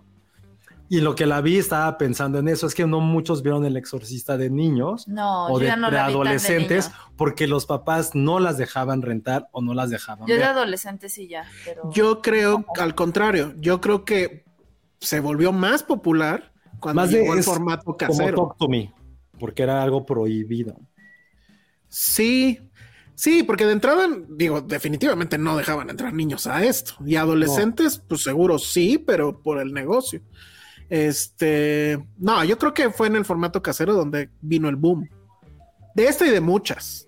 Y la por tele ejemplo. también, lo que veías en tele. Ay, güey, el Kenny dice, en muchas primarias católicas las pusieron para hablar del demonio. ¡No ¡Órale! manches! Qué grande. No manches, qué horror. Está increíble, ya, o sea, ya. Oye, pero sí esta peli esta pregunta de Juan Monet está bien padre. Porque sí es un género que, que a diferencia de todos los demás que hay, sí es algo que sí ves de niño, por el morbo, por lo prohibido, por sentirte más grande. Mucho de la premisa, insisto, de Talk to Me tiene que ver con esto. Y sí es una, sí es una, es una gran pregunta. Lo que pasa es que la pregunta implicaría que te quedaste ahí, ¿no? No, es que para la mí- cual dijiste, güey, me está gustando esto. Es que ese es el punto. Es que de niño no, No, no sé. Bueno, yo de niña no puedo decir una película que haya visto y diga, me está gustando esto. Más bien me Ajá. Pero ya conforme, más bien en mi adolescencia fue Es que eso dije, lo tendrían que "No, contestar los fans del terror. Yo no soy fan del No terror. sé, o sea, de, de las primeras películas que recuerdo que vi que se quedaron en mi consciente y hasta la fecha fue Ojo de Gato, y siempre lo he dicho. Mm. Ah, esa es buena. O sea, para mí, y que la vi completa y me senté con mi mamá en, en la sala y la vimos y dije, no manches. Esa la vi Ah. yo solo. Porque, por ejemplo, It siempre digo que fue mi trauma, pero yo la veía como cuando mi mamá la estaba viendo y me quedaba así como de, y me iba. Y es pero que Ojo de Gato sí la vi completa. también las que te trauman, incluso a veces ni siquiera son de terror. A mí las dos que me trauman, ya lo he dicho, The Fly y El Hombre Elefante. Pero sí es de terror para tu edad. Para tu edad. Puede de ser. Pero, por ejemplo, El Hombre Elefante es así, no la vuelvo a ver jamás en la vida. The Fly sí, y me sigue causando asquito. A mí me da asquito, pero también me da mucha tristeza. Sí, Las dos, las dos. son sí, porque ya, triste. ya creciste y ya, pero la neta es que la de Lynch, olvídalo, nunca más en la vida. Yo, yo sí puedo decir que soy fan del género. O sea, no, no me clavo, no es algo que, que sea como, como tan relevante para clavarme y decir, güey, me encanta esto, así de que, güey, va a ver esta película súper este, oscura y bla, bla, bla. O, porque también es un género que creo que a diferencia de los demás, donde existen mil y un subgéneros. Donde hay gente que por la misma naturaleza pues sí se vuelve súper especializada y clavada y que sí es como de, ¿a poco no has visto esta versión neozelandesa de... Es como, güey, fuck you, o sea, y eso pasa mucho y está bien padre que un género así lo, lo permita. A, a lo mejor yo estoy un poco más adoctrinado en cosas mucho más, pues, entre comillas, clásicas, por, por decirlo así, pero yo, o sea, se, se los dije ahorita, o sea, ¿cuál fue las que a mí sí me introdujeron al género y que a lo mejor me, me quitaron como este terror tan virgen que tú sí vas teniendo, sí fueron las de Freddy. O sea, Freddy sí las vi, de Sí. verdad, te las vi, se los juro, en segundo, tercero de primaria. Sí, es Eso- probable que yo haya visto no es- primero no es- esas al exorcista. no es este mame mío, sí los vi como en segundo, tercero de primaria, junto con Viernes 13 y Mm. Halloween. Pero Freddy Mm. Krueger siempre fue durante mucho tiempo mi, mi monstruo favorito. Y recuerdo mucho, creo que es la 3, donde está como en una escuela. Esa la recuerdo muchísimo, muchísimo. Y cuando sí me traumé porque hay una parte donde Freddy, este, como que como que a uno de los niños que aparte eran como niños, comillas, como rebeldes o especiales, a un güey le quita las venas y lo usa como títere. Ay, no. Sí, claro, me acuerdo, me acuerdo. O cuando había un chico que estaba en- enamorado como de la enfermera, parece que se va a dar a la enfermera, la enfermera termina siendo Freddy, le mete Pero la a ver. lengua en la boca y se la mete hasta todo. Pero a ver, pero a ver, ahí estás contradiciéndote, porque a ver, ahí cuál terror de la vida real y es igual. No, un no, a ver, no, no, dije que me diera miedo, sino que quedé como traumatizado por esas escenas tan gráficas, pero digo, también a los siete años que, que puedes Pues, tener sí. como de experiencias de vida. Entonces yo creo que para mí Freddy sí fue mi primera gran incursión a, a este género. También se lo dije a la mí, pues Ita, el payaso, sí daba como este miedo un poquito como generación, porque creo que eso, no sé si a alguno de ustedes les pasó, que Recuerdo que la primera vez que lo pasaron, creo que en Canal 5, no, era la primera vez, porque lo pasaban muy cíclicamente, pero fue un domingo y al otro día en la escuela, eso fue como en sexto de primaria, fue a hablar de la película, todo el mundo en el recreo habló de It. Y fue como, güey, o sea, nada, nada, nada, huevos Barbie, huevos Avengers. Eso sí fue un fenómeno cultural, todos en la primaria en sexto, así de, güey, la película y cada quien como hablando de ella y bla, bla, bla, bla. Eso sí lo recuerdo muy, muy, muy vívidamente, pero para mí sí fue, sí fue Freddy Krueger haberle entrado a, ese, a eso. Oye, un comentario que rompió el chat. A ver. Sandra Pineda. Sí, no mames. A mí me daba mucho más, mucho miedo a Serafín. Estaba horrible. Güey, ¿por qué? Parecía demonio, sí. Parecía demonio. Yo nunca vi Serafín. No, no parecía demonio. Ay, Josué, no manches, sí. Y luego Ana Fox, que para no variar pone la polémica en la mesa. The Shining, así muchos signos de mayor que The Exorcist. No. Fíjate que a mí The Shining no me da miedo. Nada. A mí nada, tampoco. Nada, nada. Pero yo también creo que calificar a una película de terror por cuánto miedo te da es un error. Sí, total. ¿no? O sea, es mucho más. Por eso les digo, si ustedes son de los del jumpscare, pues Talk to Me igual no les va a hacer ni cosquillas, pero si buscan otras cosas, ¿no? Ahora, híjole, es bien difícil compararlas. Yo creo que están final de fotografía las dos, ¿eh? The Exorcist y The Shining. Yo de Exorcist no la considero terror. No pues, manches. está cañón. Estás cañón. Pero de- y la escena, la escena del güey vestido como oso en cunclilla, bueno, no, arrodillado y un güey desnudo en la a ver, es que dijiste The Exorcist y, y- y era The Shining, ¿no? No, que The Shining- no, yo dije The Shining no la considero yo como Dijiste terror. The Exorcist. Ay, perdón, Dijiste perdón, perdón, perdón, perdón, perdón, perdón. No, el Shining. exorci el resplandor, pues, para no tener nada. Ajá, ajá. Yo no la considero de terror. pues todo el mundo la considera de terror. Yo también terror. incluso, yo también O sea, sí incluso tiene lo- momentos. eh, Todas estas ondas de las habitaciones, la mujer. Bueno, esta es, es- de terror desde que la escribió quien la escribió, ¿no? King, pero- King, y ahí sí, pues pues sí. Pero no la Y- considero como terror tal cual. O sea, es a más mí nunca me ha dado miedo como No. tal, ¿eh? Pero esa escena que te digo del güey en cuclillas, bueno, el güey Sí. arrodillado, No, y cuando de- baila, cuando baila con la chica guapa y de repente, ah, Eso también. Sí, es horrible. pero, o sea, es más locura, ¿no? Y son fragmentos, o sea, la escena de las niñas, de las gemelas. Ahí claro. La, sí, pero la- son momentos, no es. la ola de sangre, este, sí, es muy difícil, ¿eh? La verdad, Ana. O sea, sí creo que está. Dice, ah, esta es una gran anécdota, Patti Montoto. En mi casa mi papá nos rentó Evil Dead. Éramos unos chamacos. Él era muy fan del cine de terror y nos dejaba verlo. Por eso ahora me impacta que hay quienes no dejen ver a sus hijos Barbie. Y eso era lo que platicaba hace Pues rato. sí. Eso es lo que pasa Ajá. con el fenómeno exorcista.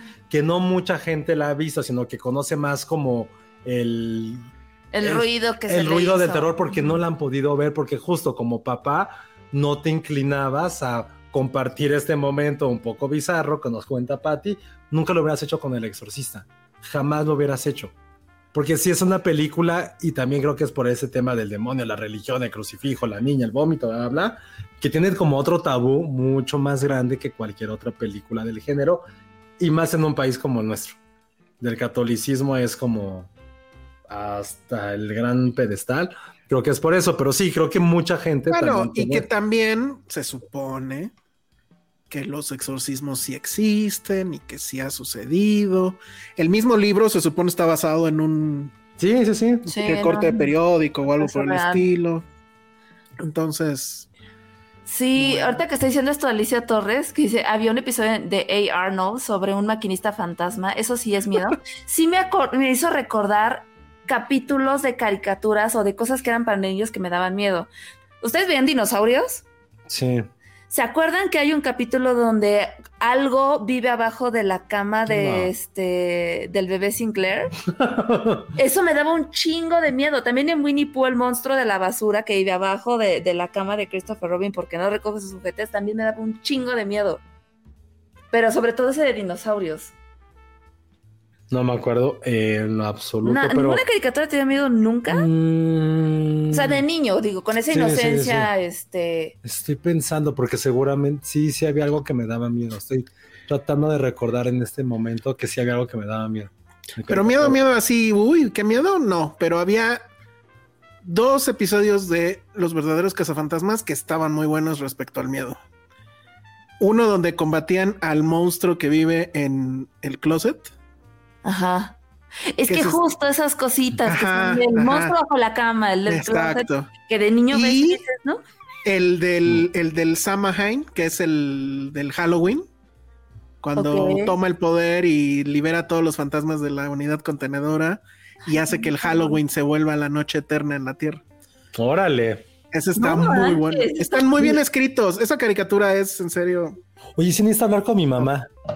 ¿De qué pedo con ella? Porque creo que además le platicamos de esta serie que era de un hombre lobo joven, como de veintitantos, que se llama Eric, que, le, que el pentagrama le sangraba en su mano y se convertía en un hombre lobo. Y eso lo vi en los 80, o sea, era un niño de menos de cinco años y lo veía. Y yo me dibujaba el pentagrama en mi mano ¿Por qué con, con, ¿cómo se llama esa, esa- el que era como el opuesto al lápiz rojo? ¿Balim? ¿Cómo se llama ese, ese lapicito rojo? No sé. Bueno, un color. lápiz rojo.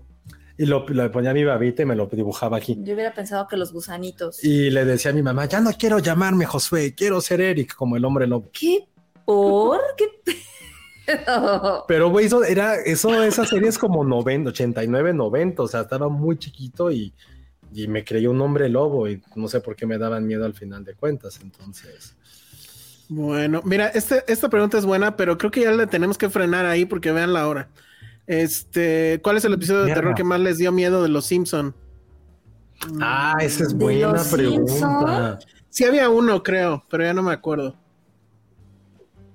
Ya no me acuerdo. Ay, qué buena pregunta. Su Shining, su The Shining está bueno. Este... Sí, pero. Ah, el del final. Hay uno que al final se voltea, la piel se les voltea. No sé Ah, si pero es incluso un es el de The fragmentito. Eso sí, pero sí me daba así de guácala. mm, Eso sí me daba miedo. Este, ¿qué más? es que Qué buena pensando- pregunta, ¿no? Esa hay que dejarla para el especial de Halloween. Sí, sí, Porque exacto. No, creo que ninguna, pero. Bueno, entonces si gustan, porque pues ya hay es muchos tarde. comentarios, perdón, hay muchas cosas Sí. padres. Sí, sí, sí. Pero sí dicen que ya hablemos de otra cosa. Ya vas con tus tortugas ninja. Porque Sí. ya quedan 10 minutos. Este, pues rápido. em, bueno, hace rato comentaban en, en- en los comentarios de antes de entrar al aire que. Digamos. ¿Por qué que habría de haber una película, no? Exactamente, ¿por qué tendría que haber una película de las tortugas ninja, otra, otra película de las tortugas ninja? Y este, pues la verdad es que la única respuesta a eso, pues es que necesitan lana, ¿no? Tienen la licencia, este, pues sí, no hay más. Pero la verdad es que sí lo hicieron muy bien. No está a nivel de Spider-Man Across the Spider-Verse, pero de nuevo, lo dije que cuando fue lo de, lo de Spider-Man y lo repito ahora. El género de superhéroes o de cine basado en cómics ya solamente tiene un futuro y ese futuro es la animación. Sí, yo creo que le va, va a ser como una moda, la neta, de unos 5 años, como todo. Sí, exacto. Y la neta no es ninguna que nos moleste hasta que, por ejemplo, ya llegue algo que lo... Si ya cuando sean minions de ese tipo es cuando, güey, ya, ya le cayó. Lo que sí están a punto de ya aciertarnos es en esto de ahora todos queremos parecernos, o sea, en lo visual, a Spider-Man. Eso sí, ya váyanle bajando. Estos güeyes tienen una muy buena justificación. Esto, o sea, por primera vez, en, creo, porque, insisto, yo voy a hablar, o sea, yo solo vi la caricatura original y obviamente la amé como toda la generación. Vi las eh, live action nuevas de hace algunos años. Sé ¿Las que vi la... No, las que hizo... eh, eh, Ay, las igual. horribles de Michael Bay. Las horribles, eran de Michael Bay, creo, ¿verdad? Sí, Sí. horribles. Ahí con Horribles. Que era Horribles. Megan Fox. Ah, sí, cierto, wow. Y sí vi la primera live action de los 90, pero pues sí. eh, Seguramente habrán gente Asquerosa, yo sí la nostálgica. vi. La- las, origi- las de los 90. Claro. Sí, con Era que muy fan de la salía. caricatura y todo. ¿Cómo se llama este güey? El de I- Vanilla Ice. Vanilla Eh, Ice. Sí, este. ay, pero es que estaba bien estúpido. Ah, pues estábamos viendo Go reciente- Ninja, Go Ninja. Yo, yo sí era, es mi caricatura favorita de la vida de las tortugas. Sí, sí, sí. Sí, pues cómo no. Pero entonces, o sea, eso es lo que vi. No sé qué ha pasado en la caricatura de Nickelodeon, que tengo entendido que no es mala. Leí el cómic original, pero a lo que voy es, insisto, sin haber visto lo que pasa en Nickelodeon, y que Nickelodeon es coproductor de esto, porque al parecer entre ellos dos tienen la licencia. Esta es la primera vez que una película de las tortugas ninja, que son Teenage Mutant Ninja Turtles, sí habla de que son adolescentes. O sea, recalca el punto de que ¿Es un coming of age? Es un coming of age. La voy a ver ya. Ajá. No creo que te encante, pero sí es un coming of age. Y el por qué la, la animación es como es, que ahorita, bueno, ahorita a ver si tengo tiempo de ponerles un fotograma, pero seguramente lo han visto. La, la- la justificación es, es como cuando tú eres un adolescente, tienes un cuaderno y te pones a garabatear atrás, que eso todos lo hemos hecho, excepto Josué tal vez, no Mm. sé, ¿no? Ya, Lo sabía. Sí, yo Pero bueno, todos hemos grabado. Tú, tú agarras cualquier cuaderno, todos mis blogs de notas, Ale, siempre les dibujas cosas. Es que yo no tengo el don, tengo muy, no A tengo ningún encanta. don, pero el menos don que tengo es el del dibujo. No, yo tampoco, pero creo que sí todos dibujamos. Yo dibujaba guitarras o, o logos de Batman o. o No mames, de- no mames, no. Sí, claro, obviamente. O, Logos de Batman. o- Eres ¿cómo se- como, como ser, no, como Jonah Hill Como Jonah Hill en, en Superbad. No dibujabas pitos, pero dibujabas logos de Batman. Y es muy bonito que hayas mencionado eso, porque adivina quiénes son los guionistas de esto: Sí, ¿Qué? No sé. no manches. Seth. Rogen y Evan Goldberg, los guionistas de de Superbad. Sí. Así es. Mm. Y además, todo tiene, o sea, todo es redondo, pues, porque sí saben, seguramente ya lo saben, porque vimos, todos vimos la serie de The Toys That Us. Ajá. Sí saben cuál es el origen de, Sí, de sí, las sí. tortugas ninja, que todo fue en una peda con marihuana, y así se le ocurrió a estos dos personajes, que no me acuerdo ahorita cómo se llaman, hacer el cómic. ¿Y de Entonces dónde tiene- eran? ¿Perdón? ¿De qué país eran? Sí eran gringos, según yo, ¿no? No, japos. No. ¿Seguro? Bueno, ahí chéquenlo. Según yo eran gringos, pero bueno. Este tiene mucho sentido que alguien como Seth Rogen, que todos sabemos que es fanático y defensor del uso de la marihuana de manera creativa, Ajá. se haya metido a hacer una película de las tortugas ninja. Entonces, la verdad es que está muy bien. Eh, ¿De qué va? Pues es, hagan de cuenta, eh, Tortu- Tortugas Ninja Begins. Vamos a, se va a narrar lo que pues ya sabemos en un principio, que es que eh, ellas eran cuatro tortugas que vivían en una alcantarilla, eran tortuguitas bebés, les cae el famoso Us y este y las vuelve mutantes. La diferencia aquí, insisto, no he visto la caricatura de Nickelodeon, pero aquí en la caricatura original todas eran iguales y solo las reconocías pues por las armas y por el Su antifaz. pañoleta. ajá, el color antifaz. Y también por la forma del- de, la, de su boquita, también las podías reconocer. Eh, variaba muy poquito. Todo era Variaba, Es que Rafael siempre estaba así. digo, se entiende porque era una No, caricatura para tele y tenían que, o sea, mientras más rápido dibujabas, pues mejor, ¿no? Ajá. Pero aquí no, así las cuatro son completamente diferentes, pero completamente. O sea, hay una que es más grande, hasta diría como gordita, hay otro que es flaco, hay otro que es más nerd. Donatello tiene algo diferente en esta. Es que en, en mi American Ninja Warrior, eh, las tortugas ninja intervin- intervinieron un episodio y había como una prueba de las tortugas y lo vi apenas y dije, "Ah, güey, algo tienen diferente esas tortugas e incluso sus nombres ya son más de chavos, como más No. de TikToker. Sí, porque ahora Donatello es Donnie, Leonardo es Leo, Ah, bueno, Rafa-. Rafael es Ralph y Mike y, y Miguel Ángel es Es Mikey. Mikey. Mikey. Son sí. así como de los morros de los chavos. Ah, Sí. Pero fíjate que no me, no me molestó, ¿eh? Ah, no, nada, no, no, no. O sea, bueno, también tengo que decirles que desgraciadamente la vi en español. Pero ese es otro punto muy a favor de, de- de la película. Este, el doblaje está muy bien. Creo que no hay. Sí hay así pequeños dialoguitos que se nota que los hicieron influencers. Pero los cuatro, o sea, las cuatro tortugas y los villanos, tengo entendido que sí los hicieron este, gente de doblaje profesional. Y si lo hizo algún influencer, pues mis respetos porque lo hicieron muy bien. Sobre todo la dirección y, y el do- el- la traducción, porque sí, sí es- hablan como chavos. Al principio saca un poco de onda, pero después ya todo está muy bien. Em, entonces, bueno, la historia es esa. Vamos a saber cómo es que Splinter las entrena y por qué las entrena. Vamos a ver cómo se hacen amigos de Avril O'Neill. Avril O'Neill, pues no es la Avril O'Neill de nuestra época. No está ni buenísima, ni trae un traje pegadito amarillo. Es ya una persona, pues digamos, normal Claro. y va a venir una amenaza, hay una amenaza a la que ellos quieren enfrentar.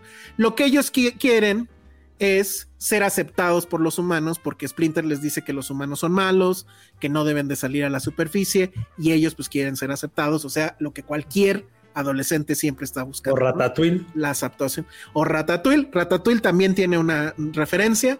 Hay muchas referencias que eso pues no es sorpresa para nadie, pero están bien locas porque pues sí, hacen referencia a Marvel, pero de una manera más o menos chistosa. Hay referencias a Ratatouille. Hay muchas referencias y seguramente en el doblaje original habrá muchas otras. Es un coming of age. Tiene secuencias muy, muy, muy bien logradas. Muy bueno el soundtrack. El soundtrack está, de hecho, espectacular. Si acaso lo único es que creo que en las escenas de acción, de repente sí aplican mucha edición y te pierdes. Y luego, como el trazo es así de rayones y demás, pues ya no sabes qué está pasando. Pero la verdad es que sí me sorprendió mucho. Yo no esperaba mayor cosa y lo hicieron muy, muy bien. Este. Es, ¿No arruinó tu infancia esta película entonces? no, para nada. No, no, no, no, no. No, Ya lo que están de hecho- está muy buena.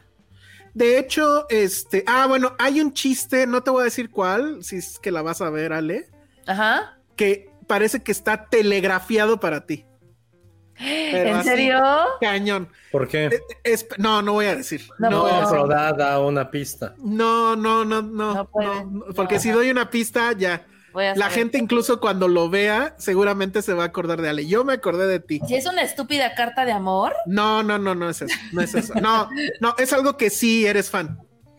Y cuando, de cuando lo todo. veas, De No todo. soy fan de Ale es fan todo. de todo, güey. creo que no. nah, no es cierto. Pero todo. esto sí es así. Ok, ok, ok. Este, la verdad es que es, o sea, creo que el- mi resumen es ese. O sea, también está muy bien manejado el tema de que las cuatro tienen una personalidad súper, súper, súper definida. Pero eso siempre Este, pasó, ¿no? Pero como que era muy genérico, ¿no? Uno era tal, otro era tal, otro era tal. Y aquí hay una exploración este, mu- mucho más este, profunda, pues, de, de los personajes. ¿Qué pasó? A una niña de mi escuela le decían Splinter por Ay, su nariz. poca, Chale. chale. Fotos. Ay, esto me hizo la noche, gracias, Monts. Este, ah, claro, el, el arcade. Trauma. Y pues la verdad es que eso, o sea, sí vayan a verla. Eh, se van seguro a divertir y me atrevo incluso a recomendar el doblaje en español.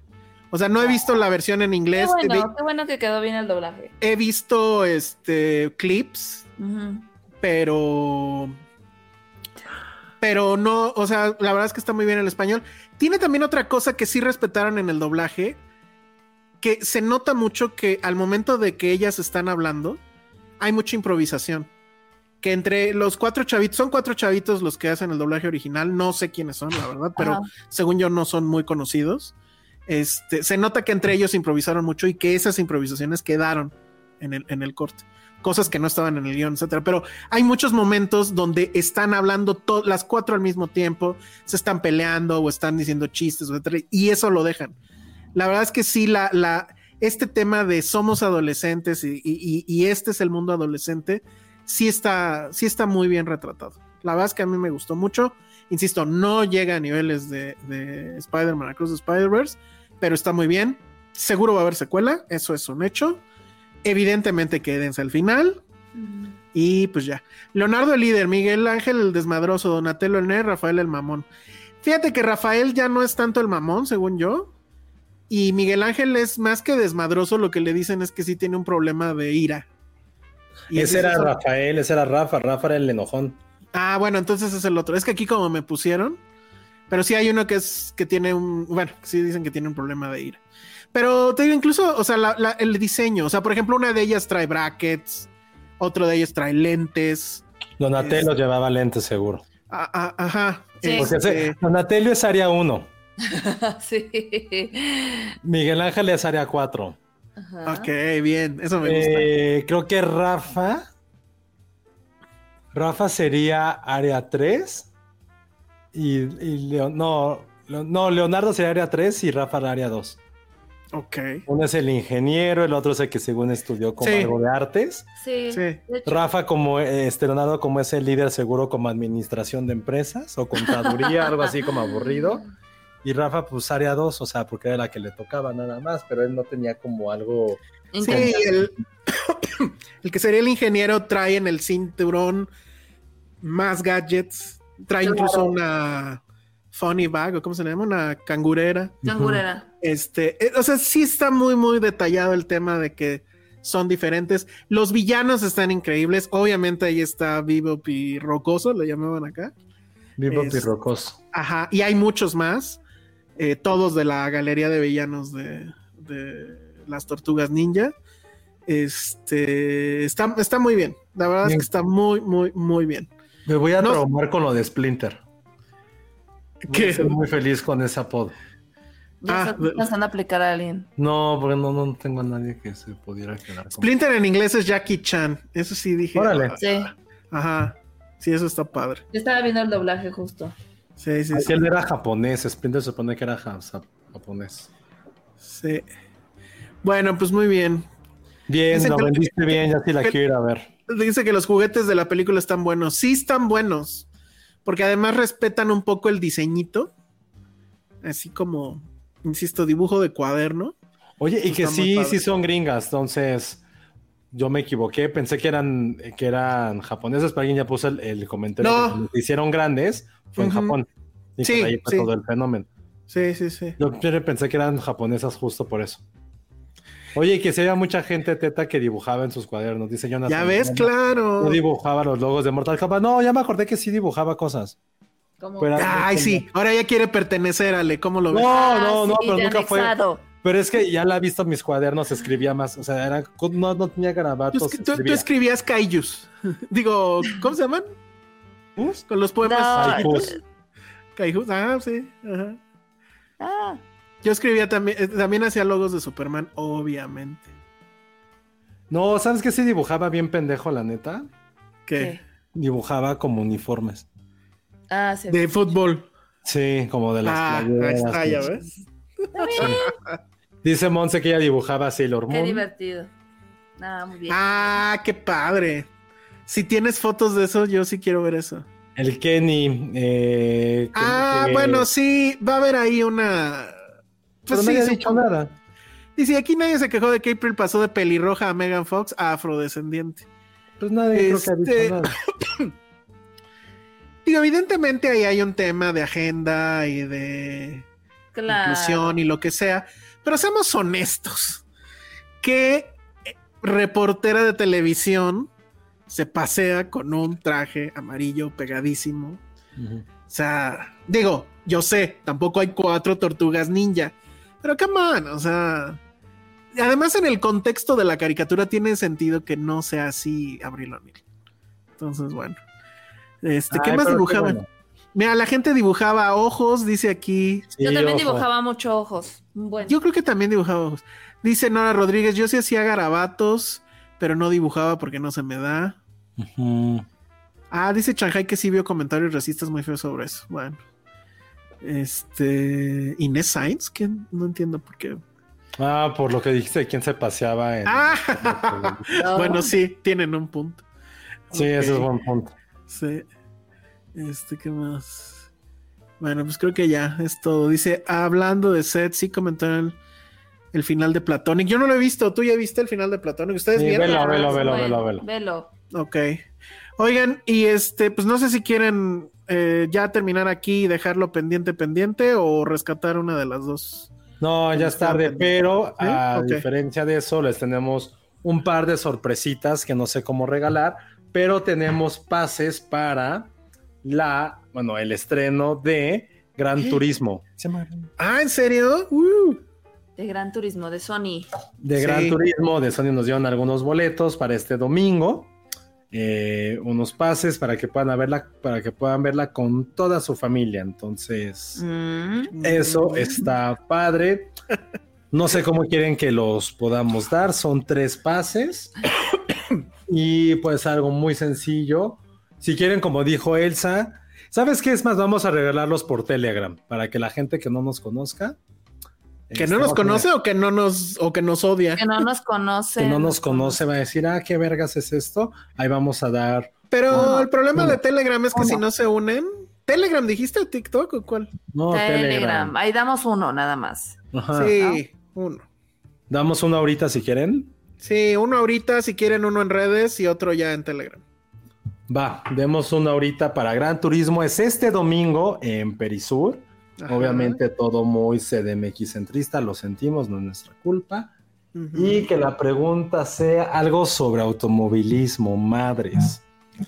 Uh, chale, no sé, yo no sé nada. Yo no sé ni cambiar una llanta. Exacto. eh, mm, te- ah, Ah, Mm. ah, ayúdenos, amigos, ¿qué preguntan? No, a ver, A ver. rápidamente, cuéntanos un chiste, Ale, en lo que bu- busco. Ay, no me sé chistes. A ver, rápido. Dime si te gusta esta, Josué. a ver. Bueno, ¿es automovilismo o videojuegos? Porque al final. Sí, las dos cosas Pero que son muy sen- mi gran pasión en la vida. Exactamente. y Las dos cosas que más le Mm. gustan a Josué. ¿Cuántos juegos de Gran Turismo hay al día de hoy?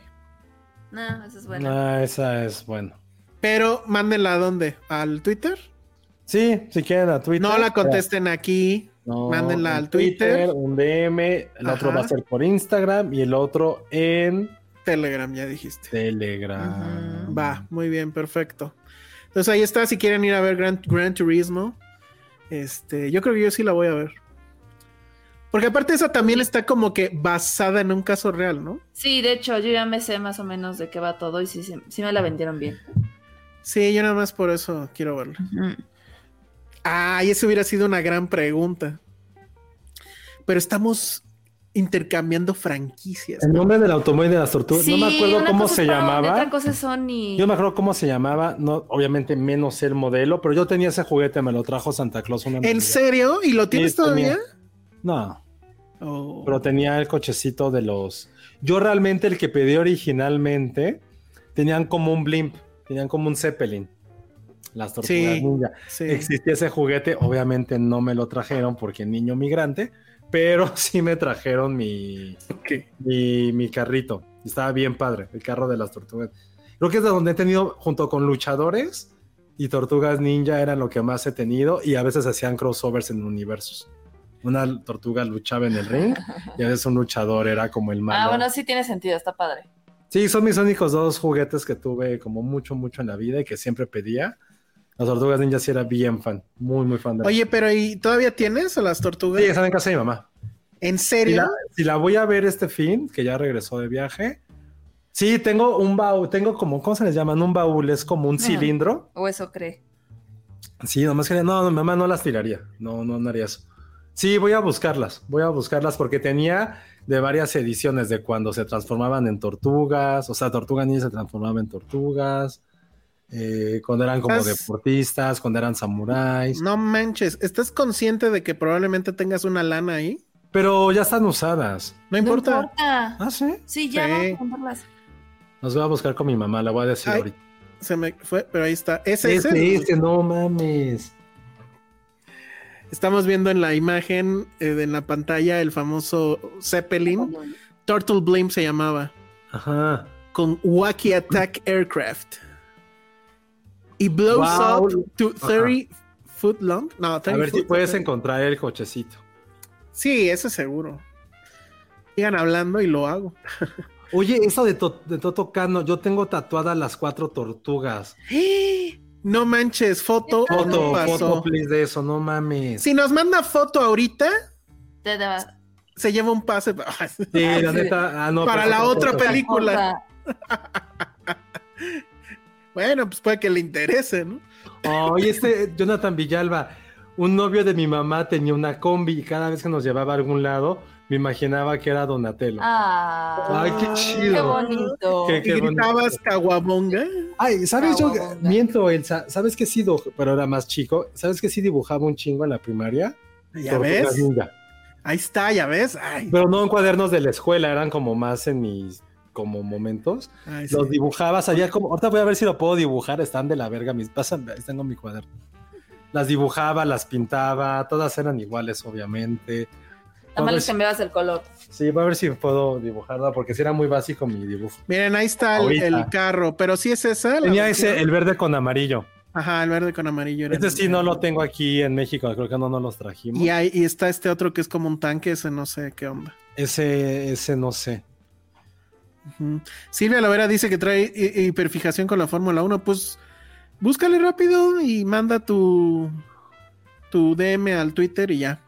Dice Monse, mi fiesta de cumpleaños cuatro años era Blancanieves y mi hermano me convenció de cambiarlo a Tortugas Ninja. Y lo hiciste bien, Monse. ¿A poco no? No regrets, dice en otro mensaje. Lo cual me parece que está muy bien. Luego, ah, bueno, más fans de la Fórmula 1, pues pónganse buzos.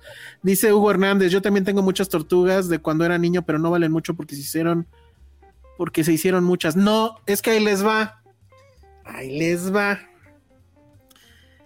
Es que no me acuerdo cuál era el caso, pero había dos versiones. Madres, el dibujo de Josué.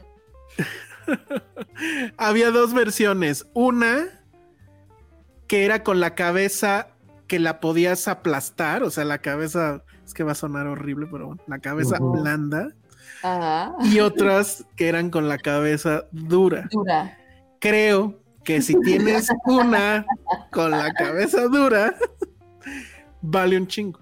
O al revés, no me fueron acuerdo. así, ¿no? ¿A poco? ¿Cómo? Sí, ¿No siempre fueron de cabeza blanda?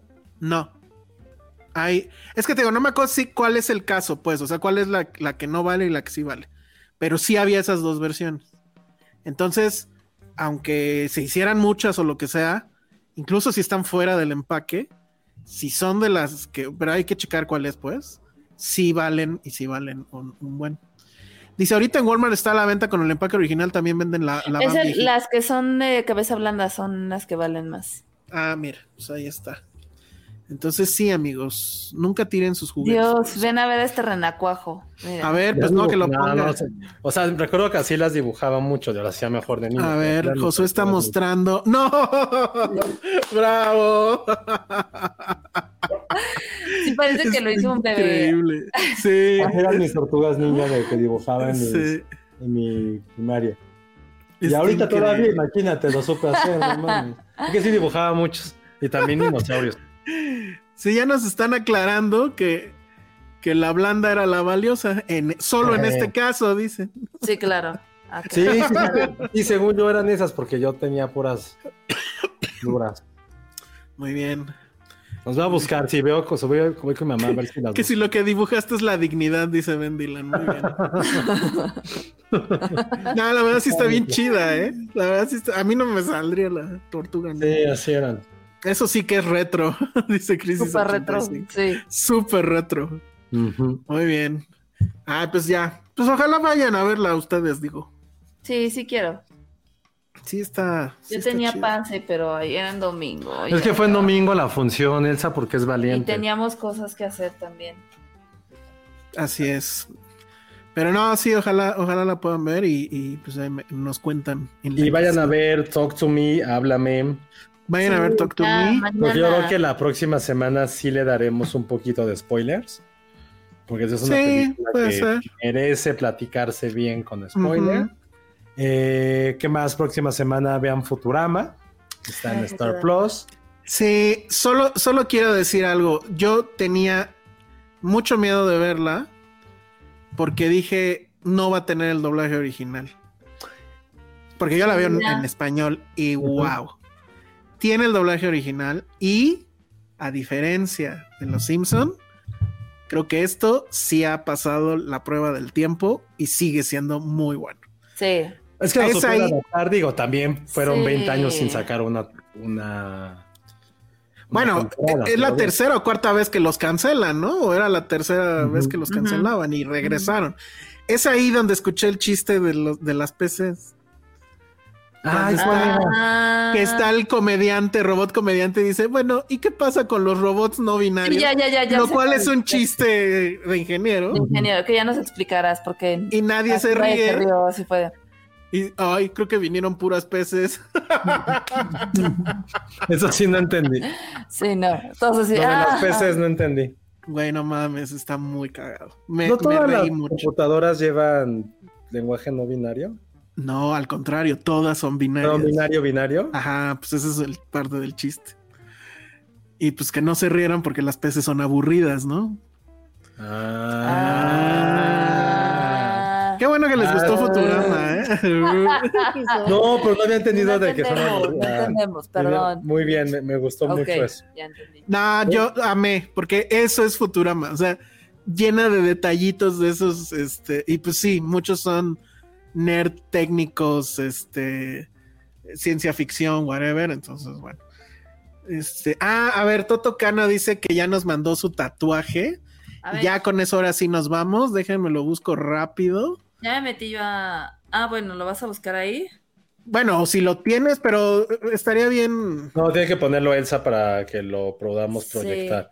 Sí, Ahorita la gente que nos está escuchando en audio, vamos a ver unos tatuajes de las tortugas ninja. A ver qué tal están. Y aunque estén malos, está muy chingón. Ojalá no sean como las tortugas que yo dibujé, porque si no, qué oso que eso exista, pero veamos cómo están. Nos lo mandó a dónde dice. A, a- a- No, no, este no se etiquetó. Ah, es con razón. video. Es que lo estoy buscando en los, en los DMs. Yo ya lo tengo. Ah, ya, aquí está, aquí está. Eh, Es, a ver. Ah, no, bueno, y además es video. Es sea, video. Sí, a ver, aguánteme tantito, pero ahorita lo ponemos. Está muy, eh, eh, está muy increíble, la verdad. Está muy cabrón. Sí. ¿Quién es nuestro amigo? El Toto Cano. Toto Cano.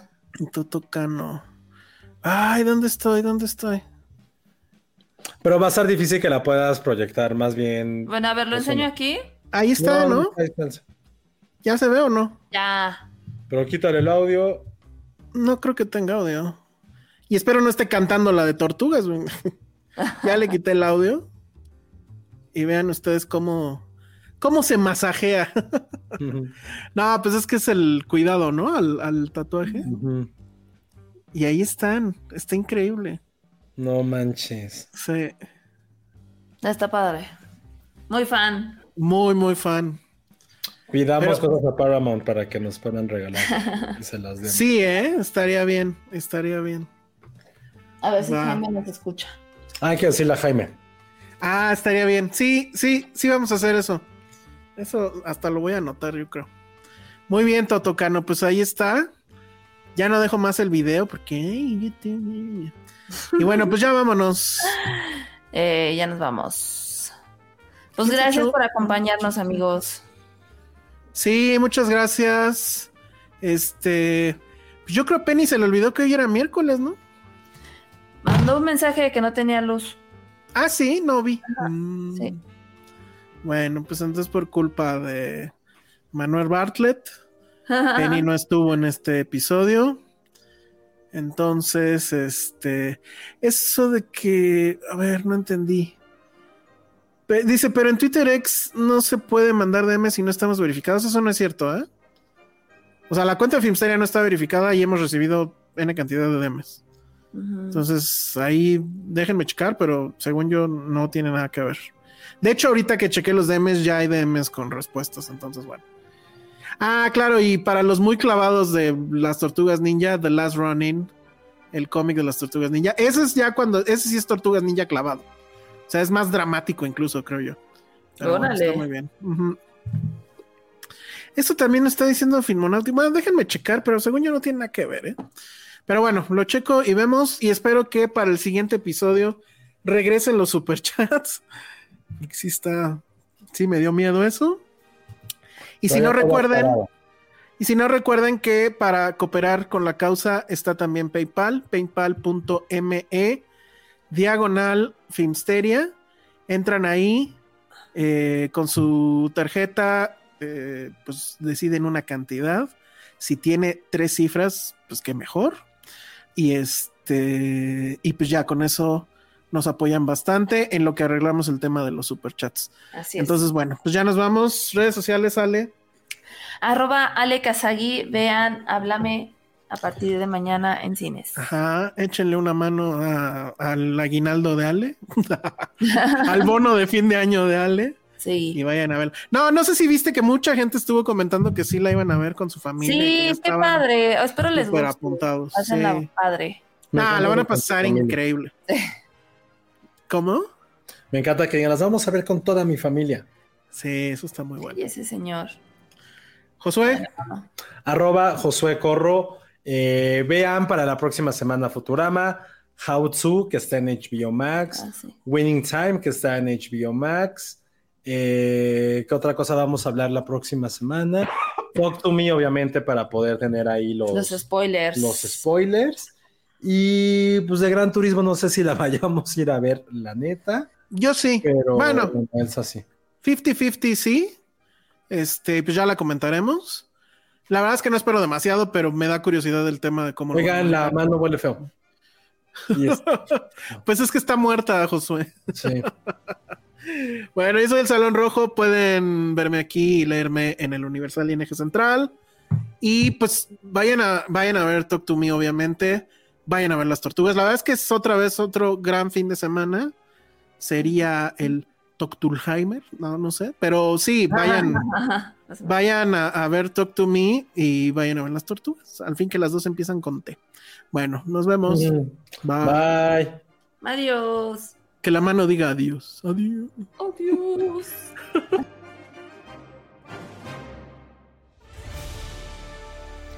Y si llegaron a esta parte del podcast es porque quieren boletos para nuestra premier de Gran Turismo, esta película basada en un videojuego y que su premier va a ser este domingo 13 en Perisur. Entonces, para ganarse esos boletos, lo que necesitan es contestarnos vía DM en Twitter. Ya corregimos ese tema de que solo los verificados podían mandarnos DM, ya todo el mundo nos puede mandar DM. Tienen que ser seguidores de todas nuestras redes sociales, demostrarlo con fotos y contestar la siguiente pregunta. Gran Turismo está basada en un videojuego, pero también está basada en una historia real. Cuéntenos de qué se trata esa historia real y quién era el protagonista de esa historia real. Repito, Gran Turismo está basada en un videojuego, pero también está basada en una historia real. ¿Qué, historia es esa? Que nos cuenten así en dos líneas de qué es esa historia y quién es el protagonista de esa historia. Sus respuestas al DM de Filmsteria en Twitter, arroba Filmsteria, y se ganan esos padres, esos pases son cuádruples, o sea, pueden llevar a toda la familia para ir a ver este domingo la premier de Gran Turismo. Entonces ahí esperamos sus respuestas, les mandamos sus claves y se van al cine gratis, cortesía de Filmsteria. Nos vemos, bye.